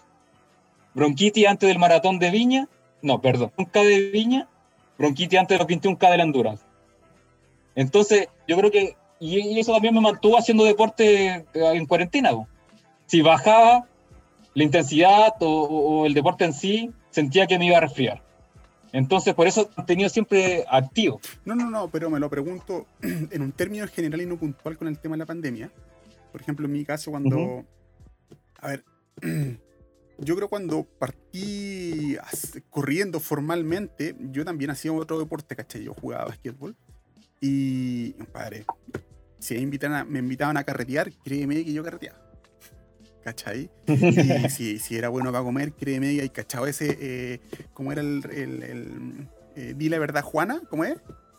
esa, esa, esa, señora, esa niña que, que, comía buena va a comer, compadre, yo soy súper buena va a comer. Sí, sí. Eh, cuando empecé a correr fue, cambié completamente, como no el switch, sino que el, el mismo correr me hizo cambiar todo el switch, por ejemplo. Y me hizo cambiar de muchas amistades, me hizo cambiar de mucho ritmo, muchas necesidades, muchos requerimientos, nuevas obsesiones, bueno, porque correr obsesiona así, pero, pero mucho, no sé si te pasó eso. De hecho, e, ese cambio que tú, viviste a mí no me pasó porque yo tengo muchos amigos que son carreteros. ¿Ya? Eh, ¿Y para qué vaya a ir a esa corrida? Mejor quédate con nosotros, o vamos de noche y, vaya a otro, si está lleno de corridas, que vais al cerro, vas a correr a la esquina. Pero no, yo no he tenido ese, ese cambio. Y tampoco el asunto del alimento. Yo no me cuido nada de alimentación. Y de hecho, me pasó factura, pero no, nunca he tenido ese, un cambio rotundo. O sea, como te digo, siempre me he mantenido como en la misma línea. Y con amigos carteros, de repente te tiran talla. Eh, me acuerdo que la última vez que dejé una corrida fue la de Carabineros, sería el 2018. ¿Ya? O 2019. Pues para un amigo que ya me dijo, ya, vos ven a mi cumpleaños, se han pasado no sé cuántos, tres, cuatro años, ya corta el show, no vaya a esa corrida. Yo tenía intención de ir a la corrida, pero no, el cuerpo no me dio. Al final me quedé con él. Pero ha sido como eh, cosas excepcionales, o eventos excepcionales. Claro. Claro. Oye, ¿y, ¿y cuáles son, desde aquí, desde, este, este punto, que uno lo mira así como, como tú dijiste, uno tiene la oportunidad de que no tenía antes de como de poder ver, de poder aprender, de poder observar y poder tener nuevas perspectivas de todo esto. ¿Cómo tú ves que se viene el, running y el trail running? ¿Cómo termina la cuarentena, cachai? ¿Cómo creéis que, que, se van a afrontar finalmente todas las cosas? Porque en alguna u otra medida, aunque exista la vacuna, yo creo que se van a mantener algunas restricciones para poder hacer deporte. ¿Tú cómo lo creéis que se venga todo esto? Yo creo que todo lo que vivimos nosotros eh, desde que empezamos se perdió. Esa, ya no vamos a ver ese, no sé si ese entusiasmo, pero ya no va a ser lo mismo. Ya no va a ser la carrera todos amontonados, van a haber eh, partidas eh, con diferentes horarios. Yo creo que todo eso ya va a quedar en el recuerdo y, aventurarme a decir qué puede pasar, no sé, porque ni siquiera las productoras están seguras que cómo lo van a hacer. Ellos tienen la intención de algún día volver, pero cómo, yo creo que ni ellas saben cómo va a ser. Y en este, y en este periodo, cuando uno dice ya, ok, no hay nada claro, pero ¿para dónde apunto yo? Y uno dice, ¿cómo, cómo uno apunto? ¿A qué me refiero con dónde uno apunta a uno? Eh, al hacer cosas, eh, con el yo apunto dónde, es cuáles son tus desafíos entonces personales para poder lograr. ¿cachai? En este caso, por ejemplo, tú, tú estás con un grupo de, de nuevos amigos que están haciendo como nuevos desafíos personales, pero un desafío propio de poder lograr, ¿te hay planteado alguno no? Uf, esa, aparte de conocer nuevos lugares, me gustaría hacer la Sierra Ramón. Eh, yo creo que más llegar hacia arriba, llegar a una altura superior. Lo que tengo en mente siempre, ahora por lo menos, es hacer cerros altos y que es más un asunto de aclimatación. Más allá de hacer la sierra que yo, nosotros con un amigo, con Gerardo, hicimos el San Ramón, hicimos una pequeña travesía, pasamos por el Tambor y el Provincia, llegamos al otro lado con, eh, San Carlos. ¿Ya? Subir el Leonera, ya, yo creo alta montaña en cierto punto, y llegar al Plomo. Yo creo que son objetivos más de porque yo antes de la pandemia, por lo menos este año, yo quería hacer 50 kilómetros en el Honduras. Ya, Endurance, este año, ya 50. Este año. Y lo iba a hacer con la Caro, de hecho, eh, hicimos, no sé si una reunión, pero nosotros somos buenos para comer, no sé, comiendo una pizza, eh, planeando ya. Vamos a ver la ruta, son tanta altimetría, hemos hecho 30K tanto tiempo con tanta altimetría, nos dará el tiempo de corte, ya, lo teníamos planeado. De hecho, estamos, habíamos estado inscritos, no sé, pues, en el Frontera Trail, eh, en Vulcano Puerto Bar, eh, que son en Petrohuevos, me parece. ¿Ya? Eh, y teníamos como objetivo correr 50 kilómetros y sacando las cuentas en tiempo y tiempo de corte, porque nosotros, como sabes, no somos muy rápidos, pero sí resistentes. Sí. Queríamos hacer los 50K. y todo eso se fue a las pay. Pero entonces, si no eres resistente, ¿por qué no diréis en carreras mucho más largas? Que en carreras más largas no es tanta potencia, sino que es más resistencia. De hecho, nosotros, yo siempre he corrido larga distancia con la Caro. O sea, a ella le gusta estar todo el día dando vueltas en el cerro y a mí también, y hemos quemado los cartuchos en esa distancia. Partimos con los 30K, eh, 36 que fue en el Trail Coast, hicimos los 42 del Trail UC, que fue bien desgastante por lo, por lo que es dar dos vueltas a San Carlos, sí. y apuntar primero a los 50 y después a los 80, pero nunca saltarse esa, esa etapa previa o intermedia entre los kilómetros. De más. O sea, somos irresponsables, pero hasta cierto punto. Uno, hace, uno tiene proceso ahí para poder, para poder hacerlo, Y avanzarlo. O sea, yo, pero, o sea, yo no puedo decir, pero ¿por qué no lo hiciste como, como este ser humano? Porque no, no corresponde, Cada uno como, es como dueño de su destino y, y veedor de su, de su, de su, de su fin. Em, yo he tenido conocidos que han partido de los 20 y han tirado, se han tirado los 80 al tiro y uno creo que se tiró hasta los 160 y creo que claramente corrió los primeros 10 nomás y quedó DNF, pero suele pasar, ¿cachai? Así como, por así como uno siempre vive de los ejemplos, así como dije yo en algún momento voy a correr 80 kilómetros con la menos alimentación posible y lo que hice el año pasado en el Endurance Challenge, compadre. Corrí con, con 3 geles. Esta fue, mi alimentación. 3 geles, una, un sachet de pastillas de, pastillas de mm, sales minerales, dos shots para los calambres y eh, dos chocolates dos barritas de chocolate. Esa fue mi alimentación completa. Ya. Claramente que en el kilómetro 60 en adelante yo estaba todo con churreta. O sea, compadre, planté como 80 árboles, bueno, planté como 80 árboles en ese sector porque ya la guata estaba reventada. Uno, el estómago no, no, lo, no lo acostumbra a eso, ¿cachai? Oye, pero qué bueno que tú podáis correr con tu, con tu polola, y que te apañe. Porque eso motiva mucho más, pues, Sí, de hecho, eh, eh, ella pensaba al principio que como que yo la iba a tirar, yo creo que al revés. Ella es la que me tira más emocionalmente, ella es bien competitiva, entonces ella sabe que por su categoría, llegando ya va a tener algún tipo de premio. ¿Ya? Pero para terminar 42K, que no sé, de repente la altimetría pueden ser 5 o 8 horas, la que llega mejor mentalmente eh, es siempre la Caro. O sea, siempre como hay un desgaste como en el maratón, tú dices, ¿por estoy acá? Quiero ir, no vale la pena, mejor estar eh, descansando. Eh, pero ella pensaba que yo era más fuerte eh, físicamente, pero yo digo que ella es la que me tira siempre y la que me motiva, porque especialmente uno va preocupado, estás bien, te duele la rodilla, o por lo mismo lo que pasó en Salomon, no te vaya a dar un golpe de calor. Entonces yo creo que ah. eso es un, un complemento importante. Claro, claro que sí. Claro que sí. pero, pero es súper, como te digo, es súper, como tú mismo lo dices, pues súper motivante, ¿cachai? Es súper motivante. Y lo bueno que también es súper competitiva, ¿cachai? Entonces tenéis que como ir luchando porque en algún momento, compadre, te empezar a mirar para abajo y decir, bueno, puta, no sé si te has dado cuenta, eh, yo creo que me agregaste, no sé si hoy día o ayer me agregaste al, al, al Instagram. Por ejemplo, todos mis, eh, mis salvo algunos claramente, el, la mayoría de los comentarios que yo tengo en el Instagram son en base a tener un poquito más de contenido. En el, me refiero a los, los, los, eh, los, los posts que hago. Y hay uno que dice que las mujeres, y esto es así, las mujeres tienen más resistencia en largas distancias tienen mucha más resistencia. ¿Cachai? Por ejemplo, la, la, última ganadora de, del backyard fue una mujer. ¿Cachai?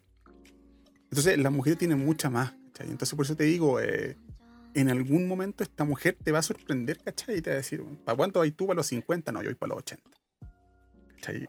Y, y de hecho, no ha pasado eh, tanto en las carreras de, de, running como en trail, que de repente, ah, que dicen, ¿por qué va ella delante de mí? Y empiezan a hacer competencia, con la, no tanto conmigo, con la Caro, así como, ¿cómo una mujer me va a ganar? Y al final, la Caro, eh, pasito lento, eh, caminando a la subida, lo, lo pasa, entonces estos gallos como, tengo que ganarle a la, porque la Caro es baja estatura, tengo que ganarle a la chiquitita.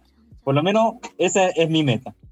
Y se revientan, se revientan en uno o dos kilómetros, capaz que nos sacamos hasta cinco kilómetros y lo hemos pillado en los puntos de hidratación ya ahí botado, sentado, y la cara ahí pasando alegre y llegando a la meta antes que yo. Sí, una, una adentro.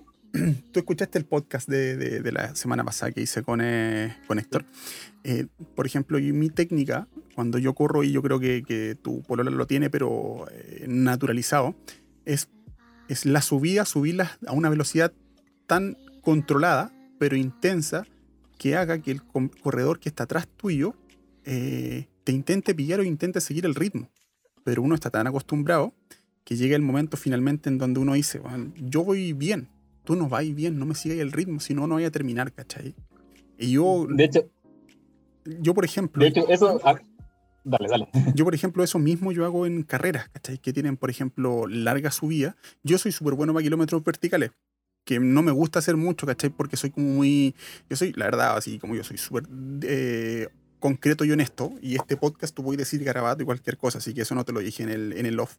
Eh, y yo soy súper pajero para hacer eh, los kilómetros verticales, porque me gustaría que cuando subiera el kilómetro vertical, eh, arriba te estuviese esperando un bus, bueno, y te llevara, y te bajara. ¿Cachai? Yo soy súper pajero para eso. Entonces, em, en las subidas verticales, yo me lo tomo tranquilito, mucha potencia para arriba, pero una potencia que sea súper controlada para mí, ¿cachai? Y que tú yo logro pasar a muchísimos compadres para arriba. Hay muchos que me intentan seguir el ritmo y cuando llega el plano yo digo, bueno, voy a empezar a correr, ¿cachai? ¿Queréis correr conmigo? Yo empiezo a correr rápido nomás. Y después las bajas los dejáis tirados. Totalmente. De hecho, de repente sacan una, una sonrisa cuando son las subidas porque uno le saca la foto al que viene al lado. Claro. como digo, yo no soy competitivo, pero yo sé o, o uno intenta averiguar ¿cómo, cómo va este tipo? Le miráis la cara, hasta escuchar la respiración te da un aviso de cómo va a llegar arriba. Sí, completamente. Entonces, si el tipo te pasó y se voló, ya nunca más lo viste. Pero si el tipo está al lado tuyo, sabes que ya, ya jodió. Sí, eso, eso concuerdo completamente contigo, ¿cachai? Completamente contigo. Y bueno, lo bueno es que como tú dices, tú no te lo tomáis como una competencia así como, como oh, competencia, ¿cachai? No como algo intenso. En mi caso, yo soy súper competitivo. Yo creo que soy completamente distinto a ti. Eh, yo, por ejemplo, yo. Es una cuestión desesperante. Yo no puedo ver a nadie en enfrente mío, weón. Tengo que, agarrar, tengo que agarrar al compadre que está delante mío y aunque sea, aunque bote sangre, tengo que perseguirlo, viejo, ¿cachai? Y es como desesperante esa cuestión. No sé si te ha pasado eso a ti. No, nunca, nunca, nunca. no me ha pasado a mí, pero eh, lo veo reflejado en la caro. Dice, voy a, a este tipo, o generalmente más con las mujeres. Tengo que pasarla aunque me reviente la rodilla. Que tenga que, llegar con una pierna, tengo que ganarle. Por lo menos a ella. Es desesperante esa cuestión. Uno dice, bueno, pero tranquila, tranquilo, tranquilo, venimos a pasarlo bien, ¿cachai? Pero uno, uno dice que no puede, no puede, no puede. Pero ahora, si, si te das cuenta, todo lo que hemos hablado en este rato, ¿cachai? Se, se envuelve en lo mismo, ¿cachai? Es lo bien que uno lo pasa cuando hace deporte. La gente que uno puede conocer cuando hace algo y los beneficios que te trae, ¿cachai? Uno no ve estos beneficios tan concretamente, pero uno si los mira de afuera como una tercera persona, y eso es súper difícil, uno, uno ve los beneficios, ¿cachai? Los externos. Por ejemplo, yo creo que, que esto te iba a preguntar, eh, para hacer un poquito la pregunta larga, eh, hacer como un envolvimiento de... Eh, yo he visto que teníais camisetas de Adidas Running. También entrenaste en, en pucha, no me acuerdo, un, en un equipo que andabas con la cara o con una, una, bando, una bandolera. ¿Me podrías repetir? Que se cortó, no te escuché lo, lo primero. Ya. Yo, cuando yo te comenté de que para hacer un envolvimiento, un, un envolvimiento de todo, ¿cachai? yo vi que tú participaste en muchos equipos. Yo ah, vi una, una, polera de, de, Adidas Running. Me imagino que tú participaste en algún momento porque creo que te piden como tres entrenamientos o algo. Hay gente que se queda y gente que va por la pura polera. ¿cachai? Por eso hay que ser directo y honesto. eh, cosas como son. Claro. Eh, también yo sé que tú con la Caro, disculpo por decirle Caro, no la conozco, pero... Mm, no, está bien. Eh, o Pepita. Generalmente le dicen Pepita. Ah, ya. eh, hay, hay en el, dentro de las fotografías que tengo actualmente en el YouTube, que la gente lo tiene que estar mirando mientras escucha el podcast, eh, están con una en una camiseta, perdón, con una, una eh, bandera de, un equipo y también he visto que tú corrías por el Car Runner, ¿no? ¿Sigues corriendo por Car Runner o no? Eh, te cuento algunos equipos que estuve. Yo al principio cuando estaba en la universidad y quería preparar o bajar los tiempos en el Maratón de Santiago, estuve en RPM, que era un grupo de triatletas que tenía convenio en la universidad y ahí estuve una temporada, yo creo, porque eran secos y ya me sacaban el jugo. Claro. Ese fue mi primer equipo como de running. Perfecto. Y ahí que conocí, conocí un poco más que era la técnica y cosas así. Ir a la pista, yo no tenía idea cómo se corre en pista. Y ellos me enseñaron. Después, con la Caro y dos amigos más, eh, Arturo Paredes y Carlos Burgos, formamos Power Runners, que ahí sacamos personalidad jurídica, hicimos un directorio, el, el IND y formamos ese equipo de running recreativo. Y se unieron por lo menos 30 o 35 personas y que estuvo bien activo por una, uno, uno o dos años. Perfecto. Después de eso, nosotros con la Caro participamos en Adidas Runner. ¿Ya? Y yo creo que estuve un año y medio y también con la, la Jenny Jennifer con el Steve, eh, nos estaban entrenando. Y finalmente, cuando ya eh, la calle me, eh, no sé si dejar de gustar, pero prefería estar en el cerro, recibí una invitación de unos amigos que iban a ir a una clase de prueba, Runners Trail, de la Daniel Navarrete, el Lema Salinas. Yo, un entrenamiento de, eh, de, trail, para mí era, no sé, estos gallos son, son dioses, son, son algo inalcanzable. La subida, cómo, cómo, cómo, cómo mantenerla o cómo enfocarla, cómo bajar, estos gallos se tiran con los ojos cerrados. Yo decía, o sea, antes de llegar al entrenamiento, yo no voy a ser capaz de seguir el ritmo, entonces voy a hacer el, el primerito, aprender algo, no sé, algo de técnica, o correr en la noche, usar frontal, yo, yo no entendía cómo, cómo lo hacían. Y estuve, yo creo que un año con, contra eh, Trail hasta que pasó lo de la pandemia porque después eh, yo para los entrenamientos soy muy malo porque me gustaba entrenar a, a, mi horario, o en la mañana, en la tarde, el fin de, semana, pero no estar a las siete y media ahí, no, eso no, no me gustaba. Y prefería hacer funcional por mí mismo, cuando yo quería. Y por eso yo eh, ya no estoy yo. Ya. Y ahora estoy como independiente. Ah, de freelance, muy bien, me parece, me parece. O sea, yo lo encontré, yo, a ver, yo no voy a, a ver, muchachos, nuevamente los que escuchen este podcast, pues tíreme la mala onda, pero por interno, no hay problema. Ya, pero yo encontraba muy fome que los eh, equipos de trail se demoraron bastante, ¿cachai? En, eh, en, adaptarse. En, adaptarse, bueno, a, ¿cómo se llama esto? Em, a las clases online, ¿cachai? Ver, ver formas de poder contactarse de mejor forma con los corredores. Y yo creo que perdieron muchísimos como, como, como inscritos, pues, ¿cachai? Me acuerdo que yo era mm, en marzo, marzo empezaron las primeras cuarentenas, creo. Sí, marzo, a mediados de marzo. Mayo, marzo, marzo, abril, mayo, 60 días en promedio, se demoraron en recién empezar a subir los primeros, eh, los primeros cursos, así como mediante Zoom, mediante aplicaciones, ¿cachai? Para que la gente se mantuviera, ¿cachai? Y lo que yo dije, conversé alguna vez con Marcelo Rojas, que es un compadre súper conocido en el trail, no sé si lo hayas escuchado. Sí, sí, sí. ¿Ya? El Green. esa página. el leproso. Eh, era que, y te cobraban por, eh, por ¿cachai? Por, eh, por esto. Realmente uno tiene que cobrar, pero Pero es complejo, ¿cachai? Es complejo. La gente igual estaba sufriendo diferentes cosas. Muchos quedaron sin pega, ¿cachai? Entonces era muy complejo. Pero no quiero, no quiero eh, meterme en ese, en ese sector porque cada uno ve cómo afronta y cómo pudo afrontar y sobrellevar todo esto. Pero, pero les pasó lo mismo que te pasó a ti, ¿cachai? Que, miraron para el lado, ¿cachai? Eh, para poder lograr y conseguir consiguiendo cosas. ¿Cachai? Y me imagino que con el, gracias a Lema y gracias a la Daniela tenéis que haber conseguido bastantes cosas más porque son super power corriendo todo. Hartos tips. De repente hacíamos largo y nos poníamos a conversar con la Dani o alguien le preguntaba y uno sacaba. De verdad tiene razón, porque no, como te decía en la subida, de repente uno iba a la chacota y ella te decía, sube de tal forma, afrontala de tal forma, o te da tips de calcetines o cosas así que uno no tenía idea. Uno de repente los calcetines los mira a huevo, pero es casi tan importante como la zapatilla. ¿Tú tenías, te dieron el tip así, pero principal para correr 80 kilómetros, no? ¿Cuál de todos? No, no sé, yo creo que no, no sé. tenéis que, a ver, eh, yo, eh, yo soy como súper autodidacta. Yo, yo participé en un puro equipo de, de running, o trail running. En este caso fue el running eh, con SRT. Soy Running Team que es un equipo gratis, ¿cachai? Que lo hacen aquí. Así que un saludo para ellos, que tengo varias personas que me han escrito por interno y, muchas gracias. Em, con el Gino, el Gino estuvo en Australia, así que muchos saludos para él. Em, por ejemplo, una de, de, las cosas que yo aprendí por internet de la gente que corría a larga distancia, el problema que tienen es que les salen eh, como la ampolla, las llagas en las plantas los pies.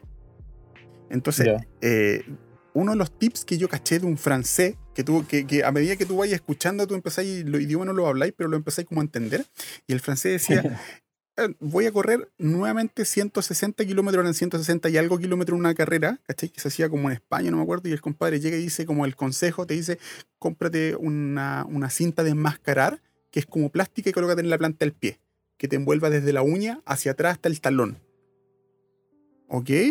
No pesqué mucho, y un día fui a correr, corrí 46 kilómetros, que, que, hice la ruta del Guanaco. No sé si caché la ruta del Guanaco. Sí, sí, la tengo ahí vista y la, la he hecho. ¿Cachai? Que, ¿Hasta dónde has llegado tú? Hasta el principio, o sea, por lo menos he avanzado una, la mitad. Yo he llegado a la mitad nomás. Yo he llegado hasta, yo he llegado hasta, hasta, hasta Huechuraba y vuelta ya.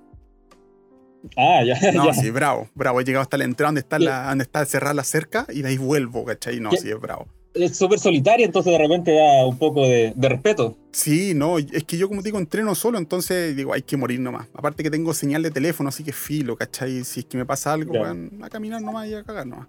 ¿Cachai? Pero em, cuando salí esa vez, corrí como, eran como 45, 46 kilómetros, llegué con dos ampollas en el pie izquierdo, no lo sentí cuando llegué a la casa me saqué el, calcetín, eh, una parte de la, de la, ampolla quedó colgando el calcetín y la otra se me cayó. ¿Cachai? Como fue súper asqueroso, así que pido disculpas. Eh, y ahí caché que lo que decía el francés, que hay que colocarse una cuestión en la planta del pie. Y ahí caché que hay que comprar una cuestión que se llama leucotape. Ya. Y que te lo envuelves la planta del pie solamente completa. Entonces de ahí, cuántas veces que yo corro 50 kilómetros, o 60, o 50 para arriba, yo me conozco un, me pongo un leucotape en la planta del pie, ¿cachai? Y nunca voy a tener una ampolla.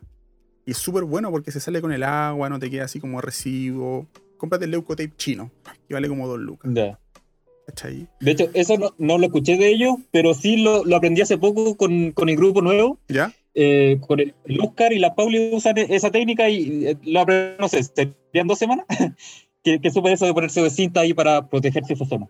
Sí, la punta de los dedos, compadre, es lo mejor, ¿cachai? Es lo mejor porque te, te de, mucha, de muchos cachos. Aparte que quedar eh, apanado con la planta del pie es horrible, man. es horrible. Es una de las peores panas que uno puede tener corriendo cerro.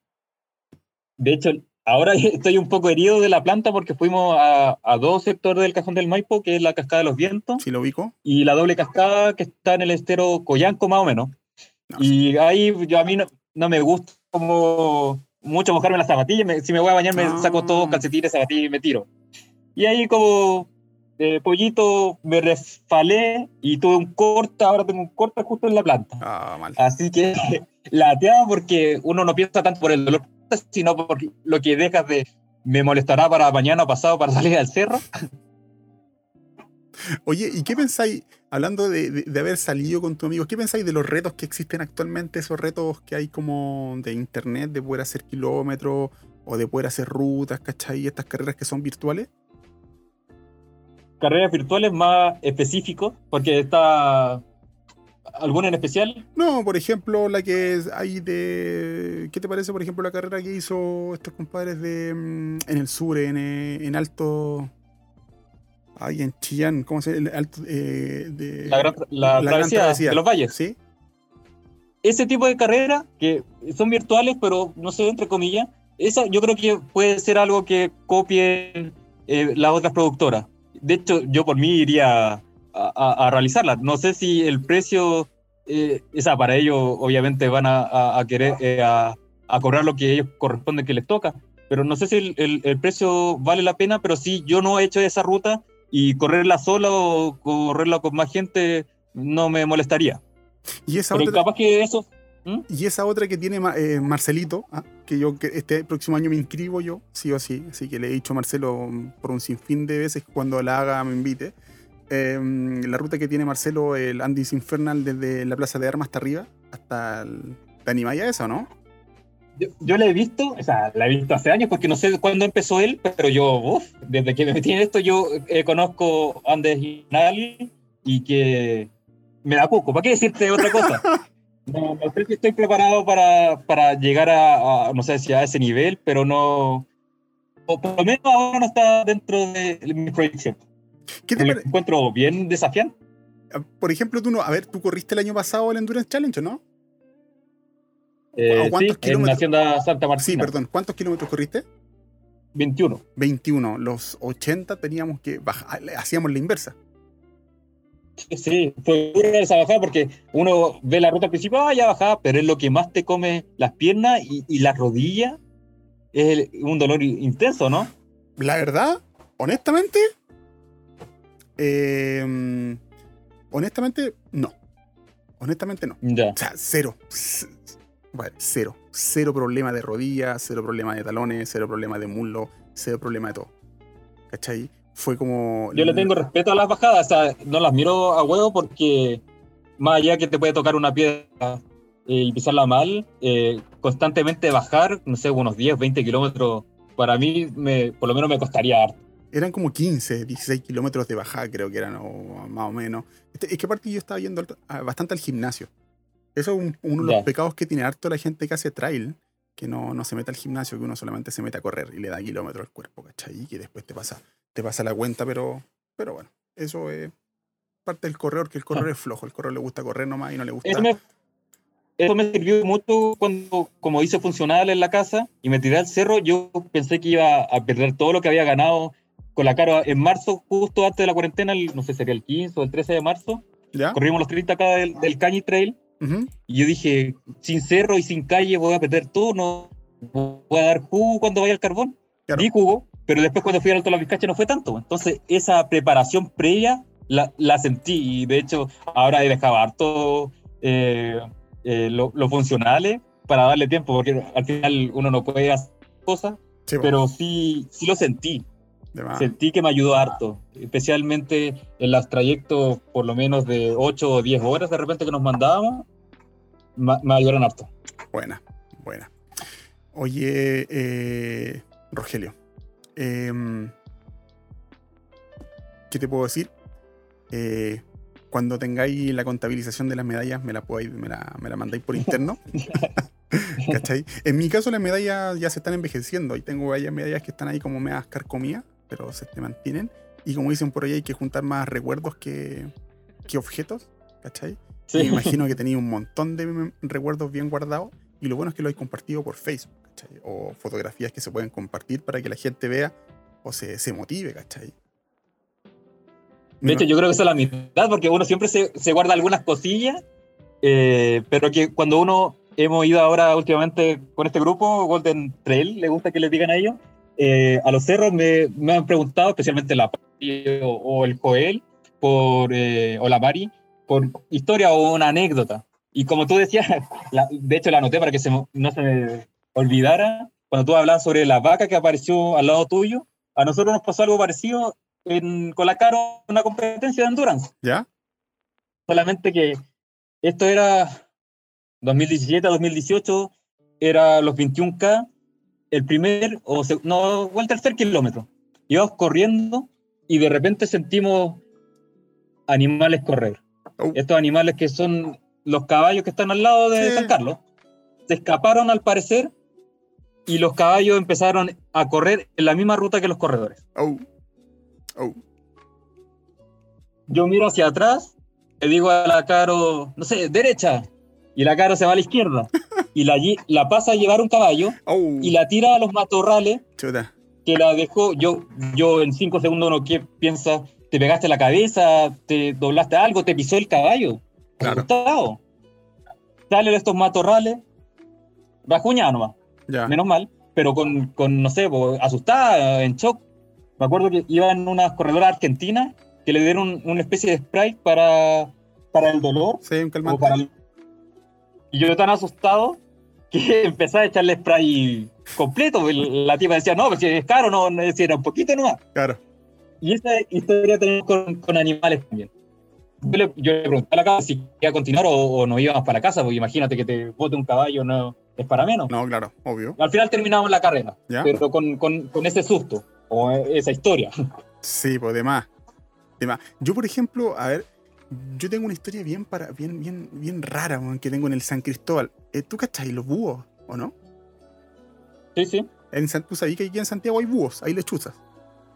sí. De hecho, en el en Alto Naranjo hay uno muy famoso. Claro, eh, yo una vez yo iba corriendo, a ver, yo, yo he sido, yo de, en algunas cosas soy súper tacaño y en otras no.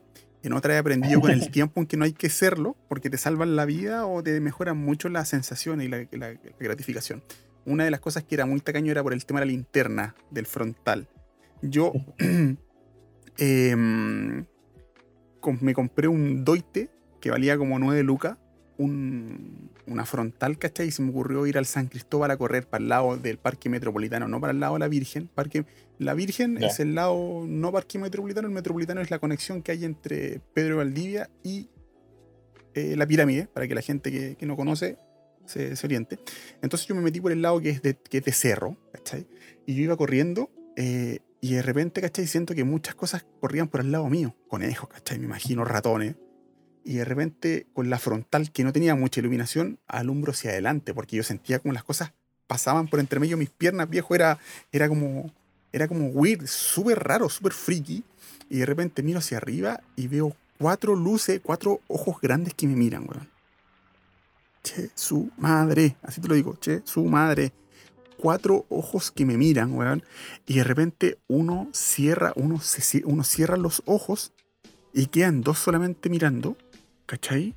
Y yo digo, chucha la weá, weón. Y encima uno se empieza a pasar de inmediato como la, la película. ¿Qué diablos es? ¿Qué diablos es? ¿Qué diablos hay acá? Y más encima estaba a la misma altura de uno, pues, weón. O sea, yo mido un metro ochenta, además que hay un weón que hay adelante y lo estoy alumbrando.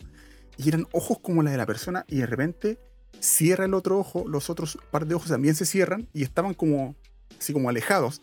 Entonces dije, weón, me van a saltar, me van a saltar, me van a saltar. ¿Qué tengo aquí para pasarle, weón? Tengo el teléfono, plata no tengo, cagué. La llave de la casa. O salgo corriendo, ¿para dónde voy? Y de repente, compadre, se prenden dos ojos de nuevo y estaban más cerca mío. Y encima, y no caminaba, ya estaba quieto y las weas del piso, los ratones, los- toda la cuestión del piso se movía, ¿cachai? Y de repente los otros dos se ve, los otros dos ojos que estaban escondidos se prenden más arriba, viejo. Y, yo empecé a moverme y como que no veía cuerpo, no veía nada y no veía que se movían, yo empecé a correr y empecé a correr más rápido nomás, pues, ¿cachai?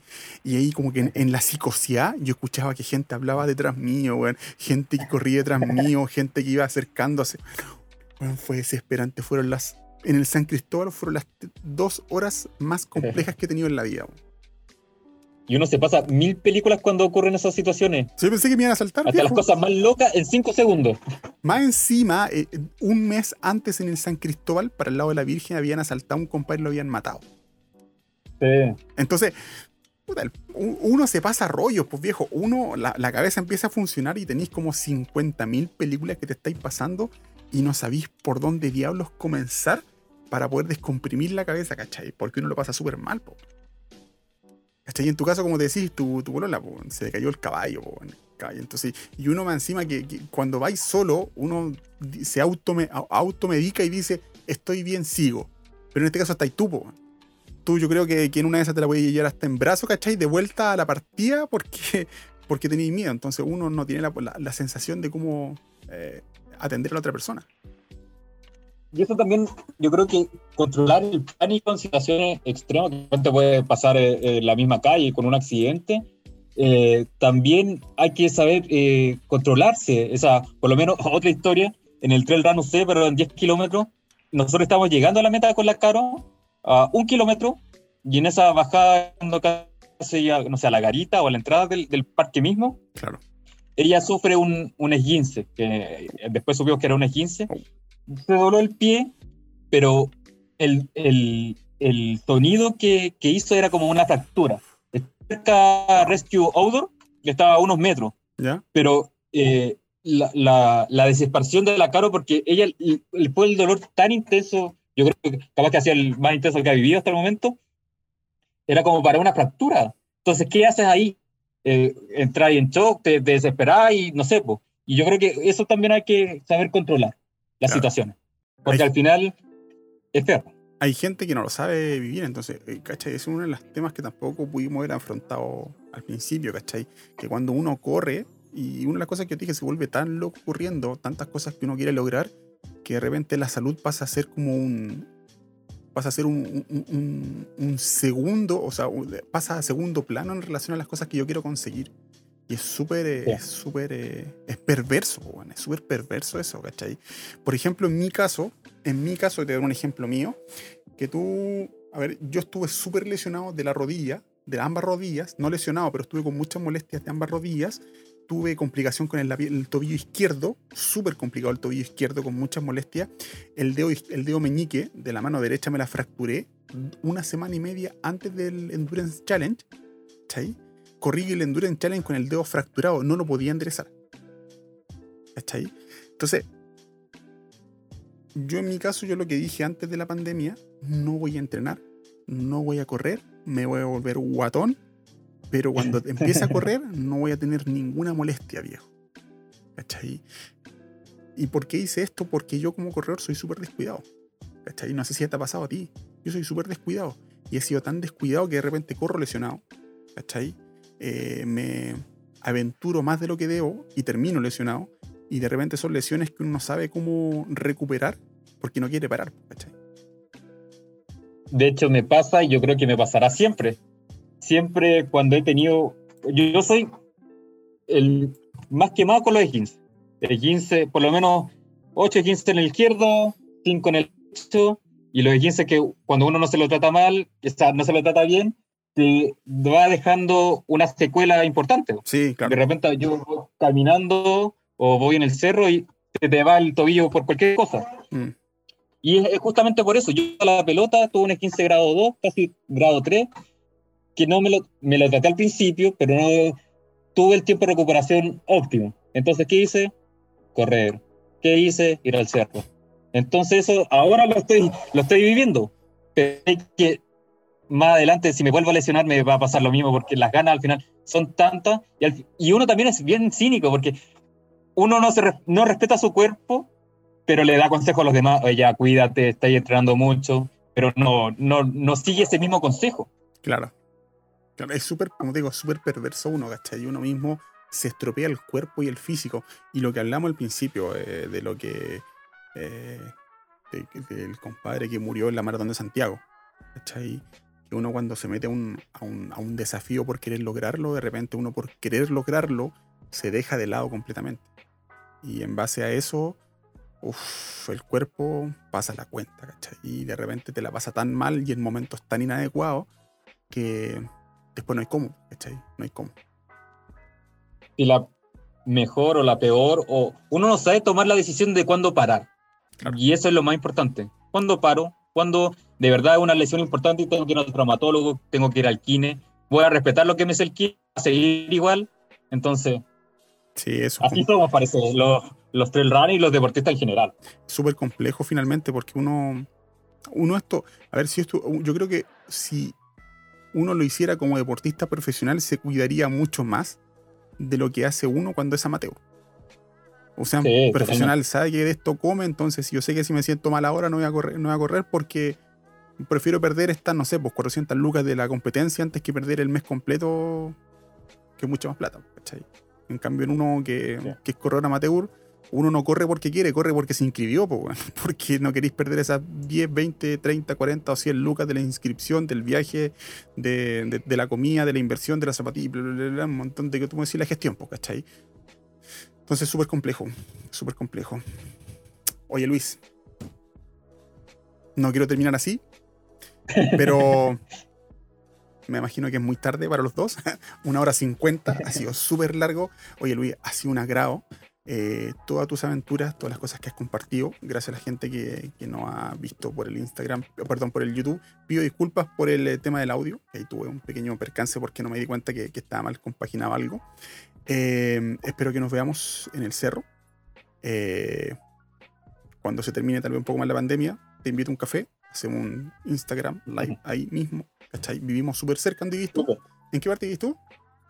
Manquehue, servicio de la Católica, como en ese sector. ¿Dónde? Que no te escuché bien. Manquehue, la Católica, Manquehue, la católica. Manque... Ah, ya, sí, aquí arriba. Yo vivo un poquito más abajo. al Unimar, cerca, por ahí. Sí, yo vivo aquí enfrente del eh, panorámico. Ah, ya. Estoy al lado. ¿Cachai? Entonces, ahí estoy hablando como la BC1, no, para nada, vivimos cerca. Así que nos podemos topar, nos tomamos un café, un té, una bebida.